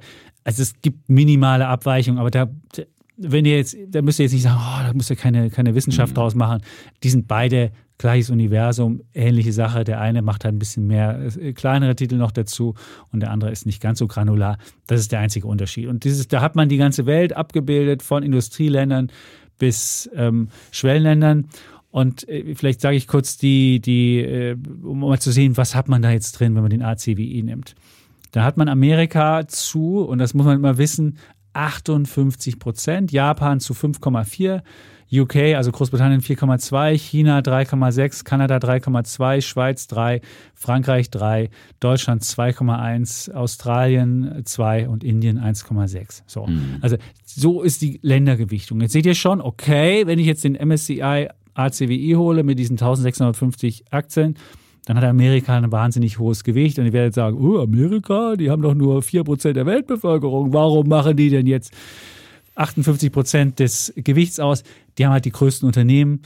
Und deswegen, weil es die größten Unternehmen mit der Marktkapitalisierung sind, da die ganz Big Tech und wie sie alle heißen. Kann man deswegen auch, wenn man gerade mal reinschaut, in die, die größten, zehn größten Positionen sind quasi alles amerikanische Unternehmen. Ja. Apple, Microsoft, Amazon, Tesla, Alphabet, äh, sogar in zwei Kategorien vertreten, United mhm. Health, ExxonMobil, Johnson Johnson, Berkshire Hathaway. Das sind die Top 10 und äh, mhm. allesamt sind sie aus Amerika und allein diese Top 10 machen 15,8 Prozent aus im ja. ACWI. Also ihr seht, man hat ein hohes Amerika-Gewicht drin. Wie gesagt, nur 4% der Bevölkerung, nur ein Viertel am Weltbruttoinlandsprodukt hat Amerika aber 60 Prozent einer weltweiten Marktkapitalisierung. Muss man, man muss halt ja auch sehen, weil es natürlich auch Firmen sind, die ja nicht nur zum Bruttoinlandsprodukt in Amerika beitragen, sondern es sind ja. Die verdienen auch ihr Geld in Europa. Ja, die, die, Klar, die, Google, Mann, die überall. digitalen Unternehmen sind auch in Europa führend und tragen natürlich dann auch zum Bruttoinlandsprodukt in Deutschland bei. Ähm, und insofern ist man natürlich dann auch ein bisschen globaler gestreut, als äh, es vielleicht den Eindruck erweckt, wenn man sagt, ich habe 60 mhm. Prozent Amerika. Man ist jetzt nicht nur 60 Prozent vom amerikanischen Markt nee, abhängig. Das nicht. Ne? Aber natürlich, wenn der amerikanische Markt sehr hoch bewertet ist, was er gerade ist, dann hat man natürlich das Risiko, dass vielleicht amerikanische Aktien irgendwann mal nicht so gut mehr laufen. Und dann kann dieser MSCI All Country World auch mal eine längere Phase nicht so doll laufen. So wie er in den letzten Jahren wahnsinnig outperformt hat. Aber das muss einen nicht kümmern. Das wird sich automatisch anpassen. Das ist natürlich ein Prozess, der vielleicht mal ein Jahr dauert. Dann sind mal die Ölwerte ganz unten und dann kommen Ölwerte auf einmal wieder hoch. Dann fangen die aber so langsam an, sich nur hoch zu gewichten. Und dann, äh, und dieser Prozess kann, da hat man halt theoretisch gesehen, wenn man jetzt der aktive Fondsmanager wäre und sofort Öl nehmen würde und die anderen rausmachen würde, hätte man es sofort. Aber die meisten schaffen genau das nicht. Und deswegen ist so ein äh, passiver Indexfonds, wo diese Prozesse sich langsam abspielen, ähm, ist dann immer noch der, der äh, bessere. Weil deswegen ist ja der Geschichte. aktive Fondsmanager eben häufig immer schlechter dann als der Marktdurchschnitt, weil er dann doch auch immer wieder nur dem Markt hinterherhält. Weil mhm. er dann sagt, oh, jetzt ist gerade Krieg und jetzt ist der Ölpreis hochgegangen, jetzt muss ich Ölwerte kaufen. Und dann kauft er Ölwerte möglicherweise auf einem Niveau, das schon sehr, sehr hoch ist. Und der Indexfonds, der war ja vorher schon investiert und äh, macht dann die Bewegung mit zu diesem kleinen Teil. Also da gibt es eben Vor- und Nachteile eben auch des aktiven Investierens, was hier immer wieder deutlich deutlich wird. Mhm. Und in der Regel ist es dann so, dass äh, eben aktive Fondsmanager zwar Profis sind, aber auch immer wieder den hm, Gezeiten des Marktes ausgeliefert sind und ähm, den auch psychologischen Faktoren, die Anlegern das Leben schwer machen, Gier und Angst, die dann auch ängstlich sind, äh, wenn die Börse runterrauscht und da nicht antizyklisch äh, investieren und dann eher rausgehen und dann Erholungsbewegungen schnell auch wieder verpassen und dergleichen. All diese Fehler machen eben Profis auch und äh, sind eben nicht äh, gefeit davor und deswegen sind sind eben, was wir gerade gesagt haben, auf lange Frist äh, die aktiven Fondsmanager in der Regel schlechter als äh, die ETFs, zumal sie eben auch noch, man muss ja bei der Gesamtrendite dann immer auch noch die Gebühr abziehen, die der Fondsmanager kassiert und am Ende des Tages zählt das, was unterm Strich dann für einen Anleger rauskommt und da muss ja erstmal die Gebühr weg. Und dass der mhm. Fondsmanager seine Gebühr verdient und dann noch besser als der Markt ist, das ist äh, eben sehr, sehr unwahrscheinlich. Gut, also wir haben jetzt Broker, wir haben Sparplan und wir haben jetzt, wenn man die Einfondslösung will, also wenn man mit einem Fonds seinen Sparplan machen will, haben wir euch jetzt ja zwei mhm. Ideen gegeben. MSCI All Country World, ACWI oder FTSE All World, also FTSE All World. Und darauf mhm. gibt es dann ähm, ETFs. Ich würde einfach mal eine Liste machen, die stelle ich bei LinkedIn einfach oder bei Instagram rein und dann könnt ihr euch die angucken. Das mit dem Verschicken haben wir mal gemacht, das hat Wochen gedauert. Also stelle ich die rein, dann könnt ihr die sehen. Da gibt es eine Auswahl von diesen ETFs, da schreibe ich auch rein, was sie an Gebühren kosten und was sie sind und dann war es das. So, ja, und das sind die, die gibt es dann eben von unterschiedlichen Anbietern. Genau. Ne? Dann ist iShares ist zum Beispiel der größte Anbieter äh, weltweit, der gehört zu BlackRock. Ja. Da kann man es, wenig falsch machen, muss man ja. sagen. Also iShares ist, nie, ist nie der schlechteste. Also ja. ich habe noch nie einen ganz sauschlechten iShares gesehen. Gut, so. Aber es gibt eben auch andere Anbieter. Genau. Es gibt auch die Deutsche Bank, DBX-Trackers. Ja. X-Trackers, äh, genau. Ähm, und ähm, es, es gibt, gibt Luxor, es gibt Amundi, wobei Luxor und Amundi gerade zusammengelegt werden. Ich weiß gar nicht, welche Marke am Ende über, mhm. überlebt. Es gibt kleinere wie Wisdom Tree, es gibt, es gibt Invesco, es gibt Fidelity mittlerweile als, als Anbieter. Also es gibt ganz viele auf dem Gebiet und das ist das mhm. Problem, was die meisten nicht ausschalten wenn man Broker hat, dass man halt diese ganzen ETFs und dann sieht man da und ja, ist völlig ist überfordert. Verwirrt, ja. Ist völlig überfordert. Und es gibt Vanguard, übrigens der Erfinder des ETFs, ja. ja. Das ist äh, die Bogle. Vorgesellschaft äh, Vanguard und ähm, John Bogle hat damals eben gesagt, ja, warum sind eigentlich immer nur die Wall Street Banker reich und nicht die Anleger? Und er hat das Prinzip umgekehrt und äh, hat eben diese einfache Geldanlage erfunden und äh, Vanguard gibt es immer noch als, als Vorgesellschaft. Die bieten meistens eben ähm, die Indizes von FTSE an, FTSE, also den FTSE All World oder dergleichen. Und es gibt auch noch andere weltweit Anlegende, die noch eben mehr Werte umfassen als der MSCI ACWI. Wir wollen es nicht zu komplex machen. Also ihr seid mit dem MSCI ACWI oder dem FTSE All World wunderbar aufgehoben. Wenn ihr aber sagt, ach, ich will noch mehr kleine mit drin haben, dann gibt es noch, einfach, dass ihr es mal gehört habt, auch den MSCI ACWI IMI. Ja, und äh, die EMIs stehen für die für quasi alle äh, investierbaren Aktien und da hat man dann, ich glaube 1863. Nee, hat, man hat immer noch weniger. Der, in, dem EMI, in, dem, in dem ETF das Problem von dem, da gibt es nur einen ETF drauf von Spider und der hat 1863 Werte, nur weil er sie nicht alle abbildet. Weil das sind nicht alle abbildet. Das ist das Problem. äh, genau. direkt. Also es nützt ja äh, nichts, wenn der, wenn der. Index, äh, wenn der Index irgendwie 10.000 Werte hat, aber der, der, der Fonds anbietet. Ich habe extra die Fonds angeguckt. Ach so. Also es gibt nur einen darauf von S SPDR, heißt Spider ausgesprochen. Der hat 1863 Werte. Wenn man auf mehr Werte setzt, dann muss man den FTSE All-World nehmen, der hat 3758, wie gesagt. Aber Und ich schreibe das einfach mal rein, wie viele Werte es Von sind. FTSE gibt es zum Beispiel fertig. auch noch einen, den ich ganz gern mag, aber das ist dann wieder ein ESG-Fonds, der Vanguard Genau, ESG. das, das könntest du ja nochmal ex gesondert Ja. sagen, wenn wir Genau. jetzt, wenn ihr jetzt sagt, ich will die Welt ja verbessern. Nun kann man sagen, ich kann die Welt auch verbessern, indem ich die klassischen Anlagen habe und dann hoffe, dass meine Fondsgesellschaft, dann BlackRock, zur, zu Exxon auf die Hauptversammlung fährt und dann sagt, weißt du, ich habe hier so und so Anteil von Exxon und ich will, dass ihr anders werdet und so weiter. Das kann man machen. Was Dann- BlackRock sogar macht. Ja, was ist BlackRock teilweise macht. Also, Beispiel, ne? also der, der Fink, äh, jedes Jahr gibt es so ein Letter, wo er den Manager sagt, was, was er meint, was er meint, was da gemacht werden muss. Das BlackRock, ah, ich weiß nicht, ich habe da immer meine Probleme mit, warum darf er das irgendwie formulieren und er fährt selbst nach Saudi-Arabien in irgendwelche Wüstenkonferenzen Gut, und hat irgendwie andere Standards, als er anderen auferlegt. Da muss ich sagen, habe ich ein Problem mit. Aber sei es drum, das kann man machen. Oder man sagt, ich will nur immer die Besten aus jeder Branche haben. Das ist Best-of-Class-Ansatz. Oder ich sage, nee, Freunde, ich will überhaupt nichts mit fossilen Brennstoffen dabei haben und dann werden Ölwerte ganz rausgesucht. Und dann wird es komplizierter, weil, ganz, weil diese ESG-Kriterien, äh, äh, das ist ökologisch, sozial und Governance-Fragen, die, da gibt es keinen richtigen Standard. Klar, es gibt von der EU so, ein, so, eine, so eine Taxonomie, wo irgendwie drinsteht, was, und dann gilt auf einmal Kernkraft als, als ESG-konform und auch Gas, wenn es eine bestimmte Angewohnheit hat. Also es gibt da keinen richtigen Standard zu. Und wenn ihr das machen wollt, dann wird es ein bisschen schwieriger für euch, weil dann müsst ihr euch genau angucken. Es gibt dann halt ESG, es gibt SRI, Social Responsible Investing. Das ist noch ein bisschen kritischer als ESG, aber das ist wesentlich komplizierter und da wird es dann schon schwieriger. Ja, und da muss man sagen, wieder keep it simple. Ähm, man kann einfach auch mal mit dem normalen Markt anfangen und auch auf die ja, Selbstheilungskraft des Marktes in gewisser Weise vertrauen, dass äh, natürlich ähm, einfach gewisse alte Technologien verschwinden werden, weil sie einfach nicht mehr in die Zeit passen. Und, äh, ähm, und ähm, die werden auch äh, früher oder später absteigen aus. Äh, und dann hat man noch einen kleinen Mikroanteil vielleicht an, an Ölwerten mit drin oder was. Aber wer sagt dir denn eigentlich, ob ein Ölwert, der heute massiv in äh, Wind und Solar und grünen Wasserstoff investiert, vielleicht nicht die bessere Anlage ist als äh, ein anderer Wert, der äh, sich nicht verändert. Also das ist ähm, normalerweise überall ein dynamischer Prozess und ähm, auch Als ein da. Autohersteller, der Autos herstellt, die fünf Tonnen wiegen und meint, die Welt damit zu verbessern.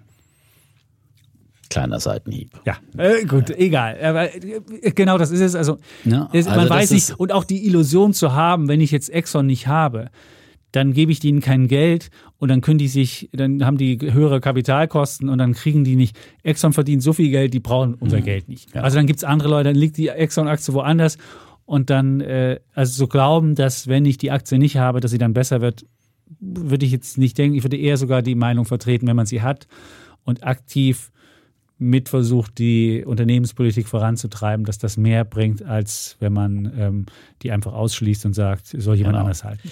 Also, man kann auch guten Gewissens, äh, finde ich, in einen weltweit anliegenden ETF äh, investieren. Aber das muss in der Tat jeder mit sich selbst Genau. ausmachen. Aber wir müssen ja auch wissen, wir sind nicht nur Anleger in dieser Welt, wir sind auch äh, Konsumenten. Da haben wir einen ganz anderen, einen viel größeren Hebel. Und wenn wir, wie gesagt, da die Maßstäbe anlegen, die wir an uns als Verbraucher anlegen, äh, auch als Anleger anlegen, dann glaube ich, dann ist es, dann können wir auch in diese Dinge investieren. Wenn ich mir ein iPhone kaufe, dann bin ich genauso irgendwie äh, mit drin in dieser globalen äh, Wertschöpfungskette und bin in, in China mit dabei oder was auch immer.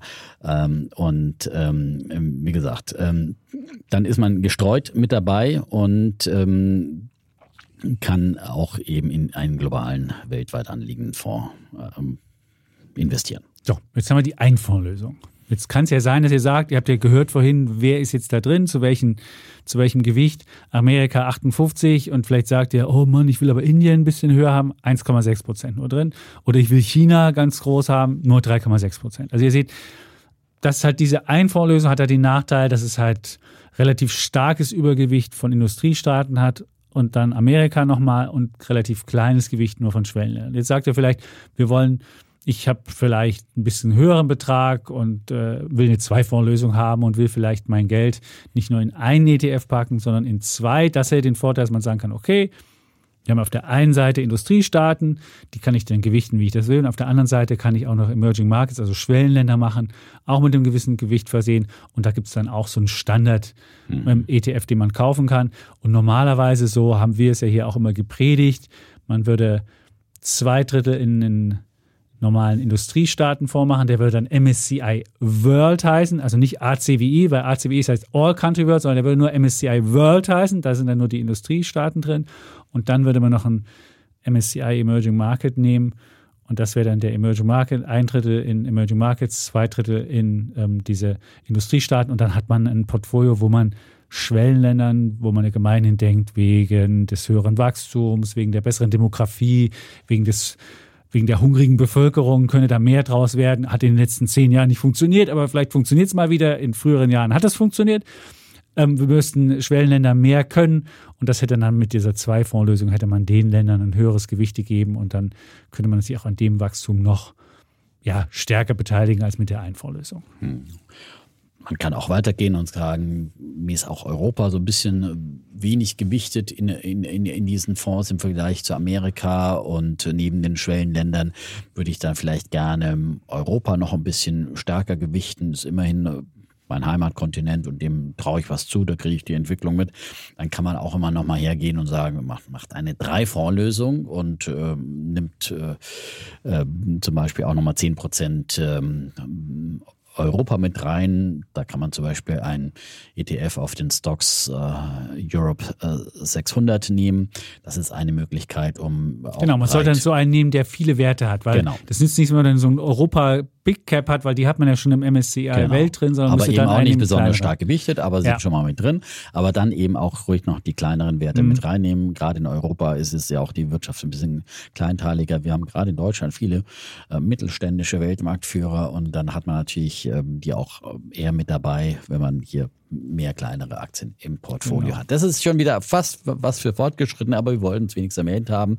Wenn ihr sagt, mir ist diese eine Weltlösung nicht genug und der vierte Schritt wäre dann zu sagen, und dann habe ich doch noch ein paar Lieblingsthemen, die würde ich eigentlich auch gern noch in einen Sparplan packen. Aber dann braucht man schon wirklich auch größere Summen, äh, weil sonst äh, verzettelt man sich dann mit seinen Sparplänen.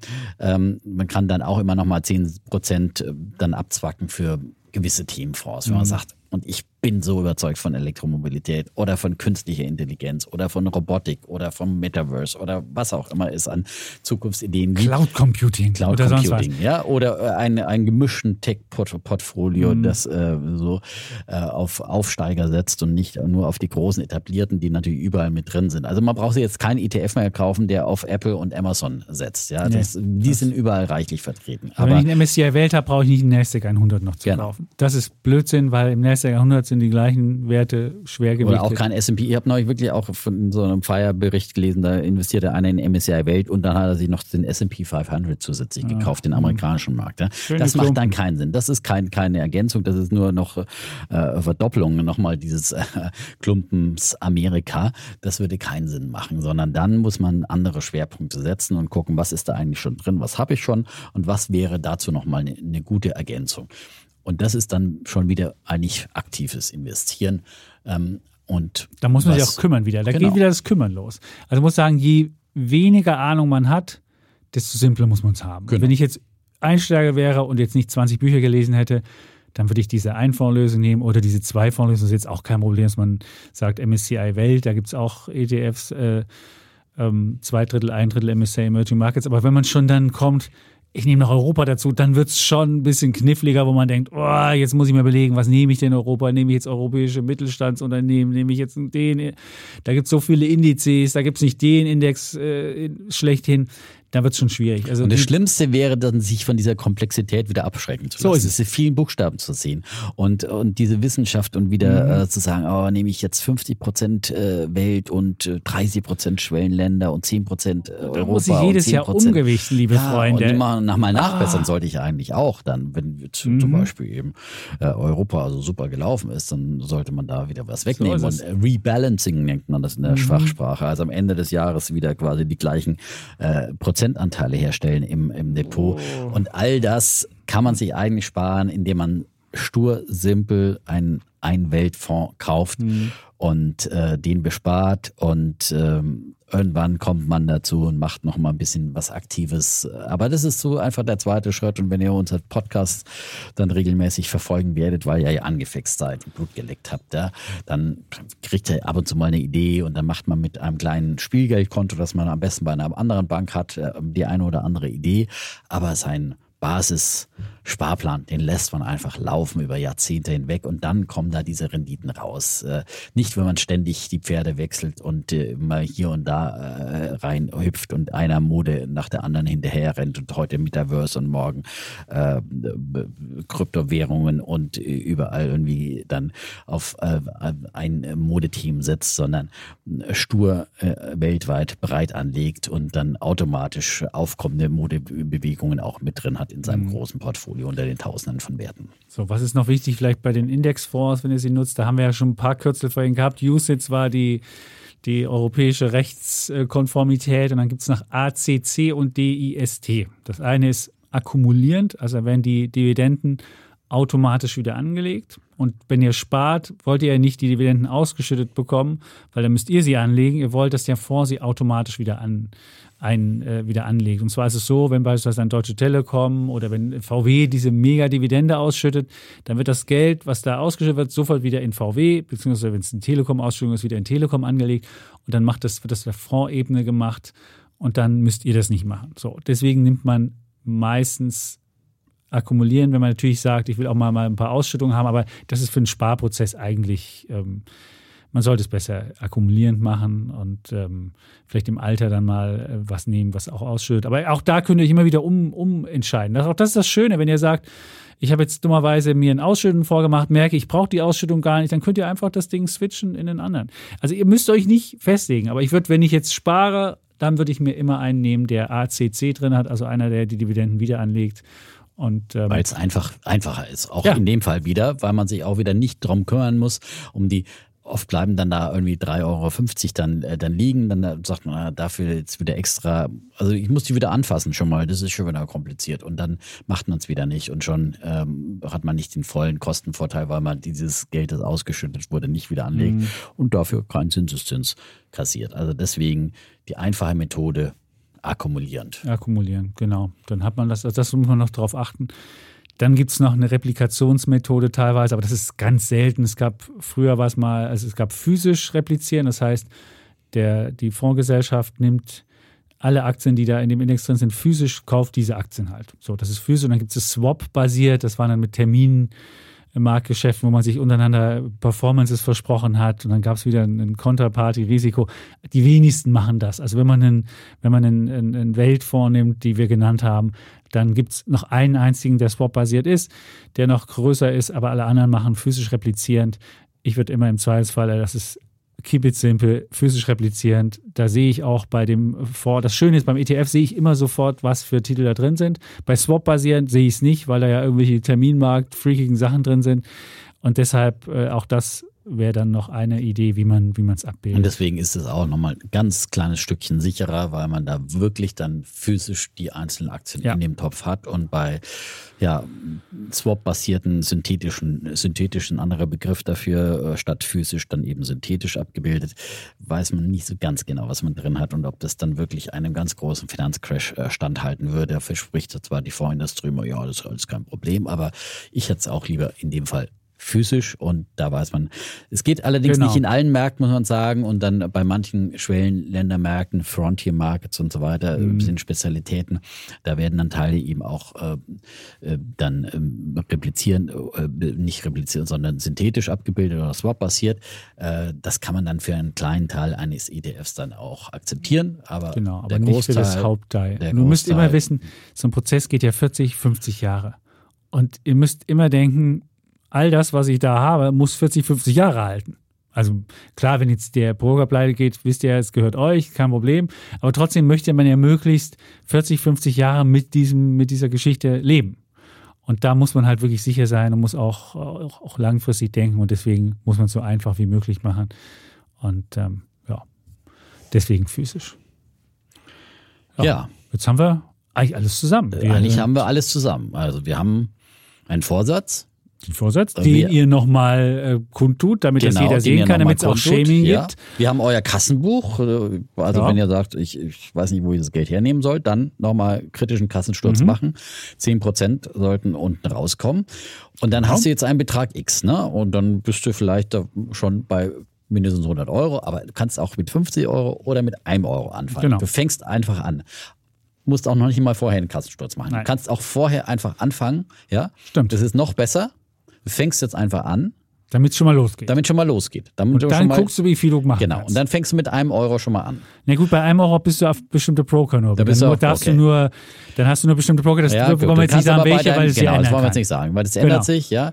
Aber du fängst mit dem Ich würde sagen 10 Euro. Ich würde Genau. sagen 10 ist Euro, auch besser. das geht. Also ein Euro ist wirklich. ist, genau. äh, Mit 10 Euro, das machen ist wirklich die wirklich- meisten ja, schon. genau. So, es gibt ein paar, die nur mit 25 10 machen, Euro aber kommt 10. schon ein bisschen was zusammen, ja. Also dann am Ende des Jahres so, äh, wo du auch ein bisschen Rendite siehst dann so. Äh, Dann- du fängst einfach an, ja. Dann Und- Broker suchen, wir haben es schon gesagt, oder ihr habt einen und könnt das da auch machen. Guckt, wo gibt es da kostenlose ähm, Sparpläne. Das ist wichtig, dass es möglichst kostenlos ist, dass ihr nicht schon mit einem Kostennachteil startet. Dann- Dann gut der ETF ausgesucht. Da haben wir ja schon die äh, Ideen gehabt. MSCI All Country World, das ist der Index, der die gesamte Welt abbildet. Oder FTSE All World, FTSE All World, der bildet auch die gesamte Welt ab. Da ein So. ETF drauf. Und Und dann musst du bei deinem Broker noch mal ein bisschen suchen, einen Sparplan anlegen, aber es ist in der Regel auch, also suchst du da in der Regel dein, dein ETF raus und dann kommt da so ein Menü, willst du den jetzt kaufen oder willst du einen Sparplan darauf Genau. anlegen, dann gehst du auf Sparplan und dann fragt er dich, welche Rate willst du monatlich investieren. dann fragt er nochmal, wann du es machen Ja. willst. Dann möglichst nah an dem, an dem Gehaltseingang, damit du Genau. auch das Zum sofort die Beispiel am Kohle weg. ersten des Monats, ja, So ja, und dann ist das, wie gesagt, die Kohle gleich mal nicht weg, aber angelegt, So aber es. out of sight und out of Begehrlichkeiten. Äh, Fertig ist. Und dann läuft's. Dann und läuft's. dann hast du den Schritt in die finanzielle Freiheit gemacht. Und dann kannst du dich eigentlich auch wieder zurücklehnen. Mit anderen Sachen beschäftigen. Aber man sollte ab und zu mal reingucken Mhm. oder sollte auf jeden Fall uns hier reinhören. Vielleicht hört man seinen eigenen Namen dann, wenn man sich bekannt hat. Das wäre auch was. Man sollte sich bekennen. Man sollte Ja. es erzählen. Es reicht. Ja. Natürlich kannst du es deiner Freundin erzählen, deinem Freund, äh, deinem Partner. Ähm, aber je mehr davon wissen, äh, desto mehr bist du drauf verpflichtet. Ja? Und Mhm. deswegen ist öffentlich zu machen, ist, das ist ja wie eine Eheschließung. Ja? Also das, Ehe, das Schöne an einer Eheschließung ist, ich habe es ja letztes Jahr gemacht, Mhm. dass man öffentlich sagt, ja, das ist der Mensch, mit dem ich mein Leben lang äh, durch dick und ding gehen, Ja. gehen möchte. Und, ähm, und da ist äh, sozusagen auch dieses öffentliche Versprechen ist ja auch nochmal was, was dich viel mehr aneinander bindet, als wenn du nur so dir informell irgendwie mal was versprochen hast, was du am nächsten Tag wieder vergisst. Ähm, und deswegen, je mehr davon wissen, je öffentlicher es ist, äh, desto besser ist es für euch. Ja, es geht ja um euch. Es geht, dass ihr diese Ziele durchhaltet. Ja, und deswegen lesen wir gerne euren Namen im Podcast vor, schreibt einfach dazu nur Vorname oder wegen mir auch den ganzen Namen. Und da ist noch verpflichtender. Und ähm, Das ist dann wie die, wie die öffentliche, wie das, wie das Aufgebot bestellen. Genau, So genau. ist es, der genau. Aushang, ja. ja. Der Aushang, der, der genau. Aushang, ja. Der Und dann werdet ihr, ja, ich werde mal staunen, wer euch dann alles fragt. Ja, Ja. hallo, ihr habt gehört, du bist jetzt auch im Dudes-Club der Ja. finanziellen Freiheit. So ja. es. Du willst nicht mehr Knecht sein, sondern du willst selbstbestimmt dein Leben führen. Und das ist so ein erster Schritt in Richtung Selbstbestimmung. Und das ist nicht sofort der ganz große Betrag, Mhm. der euch frei macht. Aber äh, ihr werdet merken, es verändert euer ganzes Denken und, äh, und dann kommt ja auch der Ansporn und sagt, okay, kann ich vielleicht auch ein bisschen mehr Geld verdienen, dann kann Mhm. ich wieder ein bisschen mehr auch nochmal hier äh, ansparen, kann meinen finanziellen Zielen näher kommen. Ihr werdet euren eigenen früher- Wert nochmal neu taxieren, weil ihr ja wisst, je mehr ich äh, oben reinbekomme, desto mehr kann ich auch sparen. Und wir haben ja eine hervorragende Zeit jetzt ja. äh, in der Arbeiterlosigkeit, um ja. Gehälter neu zu verhandeln, um den Job auch mal zu wechseln, wenn man nicht zufrieden ist mit dem, was man verdient. Und gerade wenn ihr junge Leute seid, aufstrebend, wie ihr das seid, ja, in der Dudes-Gemeinde, ja. dann steht ja. euch wirklich die Welt offen und ähm, dann äh, steht dem Schritt eben mehr und mehr in die finanzielle Freiheit zu kommen.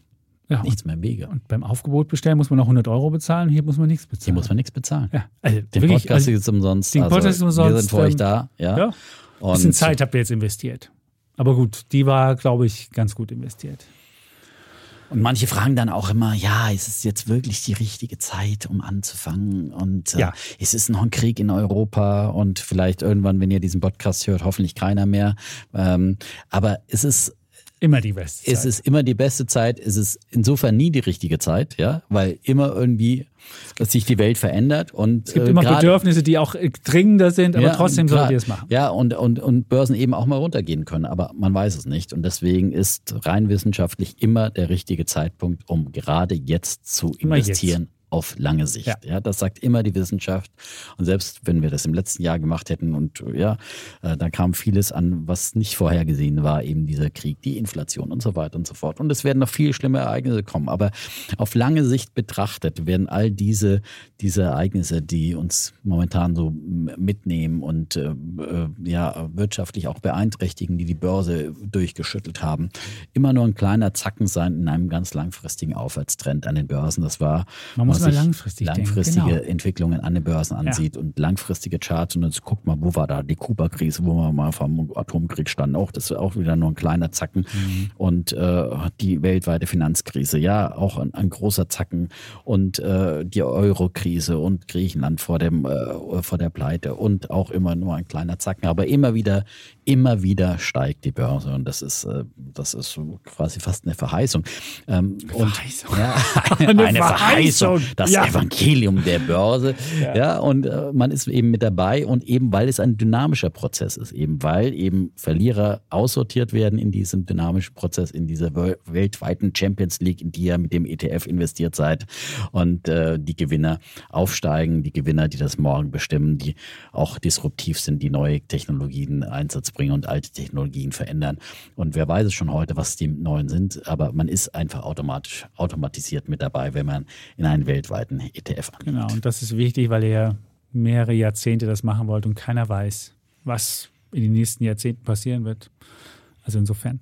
Und insofern ist natürlich der Zeitpunkt jetzt, weil ja. die Börsen letztes Jahr im Jahr 2022 äh, vom Zeitpunkt der Aufnahme gesprochen auch mächtig eingebrochen sind, ein noch viel besserer Zeitpunkt, weil ihr jetzt natürlich günstiger beginnen könnt, in diese mhm. finanzielle Freiheit einzusteigen. Und eins muss man vielleicht noch erklären, das ist der sogenannte Cost-Average-Effekt. Ihr könnt euch ja eigentlich freuen, wenn die Börse erstmal schwächelt, wie im letzten Jahr, wenn ihr Einsteiger seid. In, zum Zeitpunkt der Neuanlage spielt das ja euch in die Karten. Ja? Wenn wir in den Supermarkt gehen, ja, freuen wir uns jedes Mal, wenn da steht minus 20 Prozent, minus 30 Prozent Sale, Sonderangebote, da freuen wir uns und wir Schnäppchenjäger schlagen zu. Aber an der Börse, da guckt man immer, oh, die Börse fällt und kann ich jetzt Aktien kaufen? Kaufen. Ja, gerade dann macht es doch doppelt Spaß. Da freue ich mich doch ah, eigentlich, wenn die Börse aber, fällt. Jetzt weil so mein Sparplan jetzt noch mehr, weil ich ja immer, das Schöne ist ja, du kaufst ja immer zum Beispiel für 100 Euro ähm, Aktien und wenn die Börse jetzt um 50 Prozent theoretisch gefallen ist, kriegst du für diese 100 Euro doppelt so viele Aktien. Ja? ja. ja? Und dann freust du dich und machst ein Schnäppchen und dann irgendwann Dietmar, steigen ich will. diese. Ja, ich will. Ich will. Ich ja, will. Wer es immer noch nicht ja. kapiert hat, sag's doch endlich. Ja, ja ich will. Ich will. Ich will ja, ich, ja. Also wunderbar. Und deswegen, dieser Cost-Average-Effekt macht's eben noch mal günstiger, weil du eben äh, auf lange Sicht einen niedrigeren Durchschnitts, einen besseren äh, Durchschnittseinstiegspreis hast, weil du eben einen Durchschnittspreis. Ob der jetzt niedriger ist, wissen wir nicht, aber du kriegst einen Durchschnittspreis und musst dich nicht kümmern, ob es mal teuer oder billig ist. Du kriegst einen Durchschnittspreis. Ob der jetzt langfristig immer billiger ist, wenn du zum Tief einsteigst und deine ganze naja, Kohle aber hättest, weil du ja du zum tiefer. Tief, nein, nein, weil du ja zum Tief kaufst du ja immer automatisch mehr als ja, zu einem Hoch. Das stimmt, aber es ist, ja, je nachdem, wie viel du schon angelegt hast. Aber da, da, da gibt es ja viele Menschen, die dann sagen würden, nee, es ist nicht der tiefere Kurs. Ihr kriegt es zum Durchschnittskurs und der Durchschnittskurs ist wunderbar und das ist alles gut. Wie Prima. einfach günstig tanken. Ja. Immer, wenn man immer für 100 Euro tankt, dann kriegt man automatisch ja. eben mehr Liter Ganz Wurde genau. so. Ach so, So. jetzt kann es aber nicht mehr kommen. Wir haben uns jetzt äh, den, die Ich Freiheit weiß eigentlich nicht geschworen. mehr, was, was jetzt noch dagegen spricht. Wenn jetzt noch einer sagt, äh, nö, also hm, kann man ihnen auch nicht helfen. Ja? Also das Ja. ist immer eine freie Entscheidung. Und äh, ja, aber es ist wirklich ein großer Ritt, Schritt. Und es geht auch nicht hier irgendwie, dass wir. Geld glorifizieren oder hier den Turbokapitalismus das Wort reden, sondern sondern es geht wirklich einfach um eine gewisse. Ups, was war das? Ups, ein Teams-Anruf habe ich Ja, hier ja, meinen vielleicht mal Dings dein- nicht. dein- Muss ich mal vielleicht mal auf lautlos stellen. Und jetzt ja? vor allem, das ist eine, eine, eine Folge für die Ewigkeit, wo Genau. der Dev noch einen Anruf bekommt. Dieser Mensch hat sich jetzt in eine ewige Folge eingeprägt. Ja. Also ihr seht, wir wollen hier auch nichts, keine, keine Werte glorifizieren oder sonst was. Es geht einfach darum, dass man Geld zurücklegt, spart. Das ist jetzt keine, das ist jetzt keine schneller, höher, weiter Logik, sondern das ist einfach die clevere Sache. So, und jetzt haben wir in unserer Standardzeit, unsere angestrebten, wir haben auch unsere Vorsätze, 90 Ja. Minuten einzuhalten. Und, äh, Der ersten Folge haben wir es nicht geschafft, aber heute haben wir es Aber geschafft. heute haben wir äh, Ja, kompakte 90 Minuten geschafft, um euch in die finanzielle Freiheit zu führen. Ich Und finde, wir entlassen euch jetzt. Wir entlassen euch. Ja? In die finanzielle Freiheit Und entlassen bitte wir. empfehlt diese Folge weiter und äh, schreibt uns äh, am besten mit einem ja, Screenshot, wie ihr euch zur finanziellen Freiheit bekennt. Ja, gerne mit äh, unserem Podcast abfotografiert und schickt uns das an wirtschaftspodcast.welt.de. Wir freuen uns auf euch und wir freuen uns, euch begleiten zu dürfen. So ist es. 244 weitere Folgen. Und sagt, was ihr vielleicht viele noch ver vermisst habt. Also falls ihr jetzt noch was vermisst habt oder sagt, die, den Argument, das Argument habe ich nicht verstanden, sonst was, dann äh, könnt ihr uns auch schreiben. Also alles mitteilen. Und das die Spezialfragen klären wir ja dann auch wieder in den, So in es. allen anderen Folgen. Ne? Äh, Das Genau. war jetzt heute mal wieder ein äh, Und die Liste mit den ETFs können ja? Und wir freuen uns über viele, So viele es. neue Hörerinnen und Hörer und äh, bleibt uns dann gerne treu. Empfiehlt uns weiter, empfiehlt uns euren Freunden. Heute aber sagen wir erstmal Tschüss. Und ciao. Wir bleiben Bulle, Und Bär. Defner. Und Chapitz.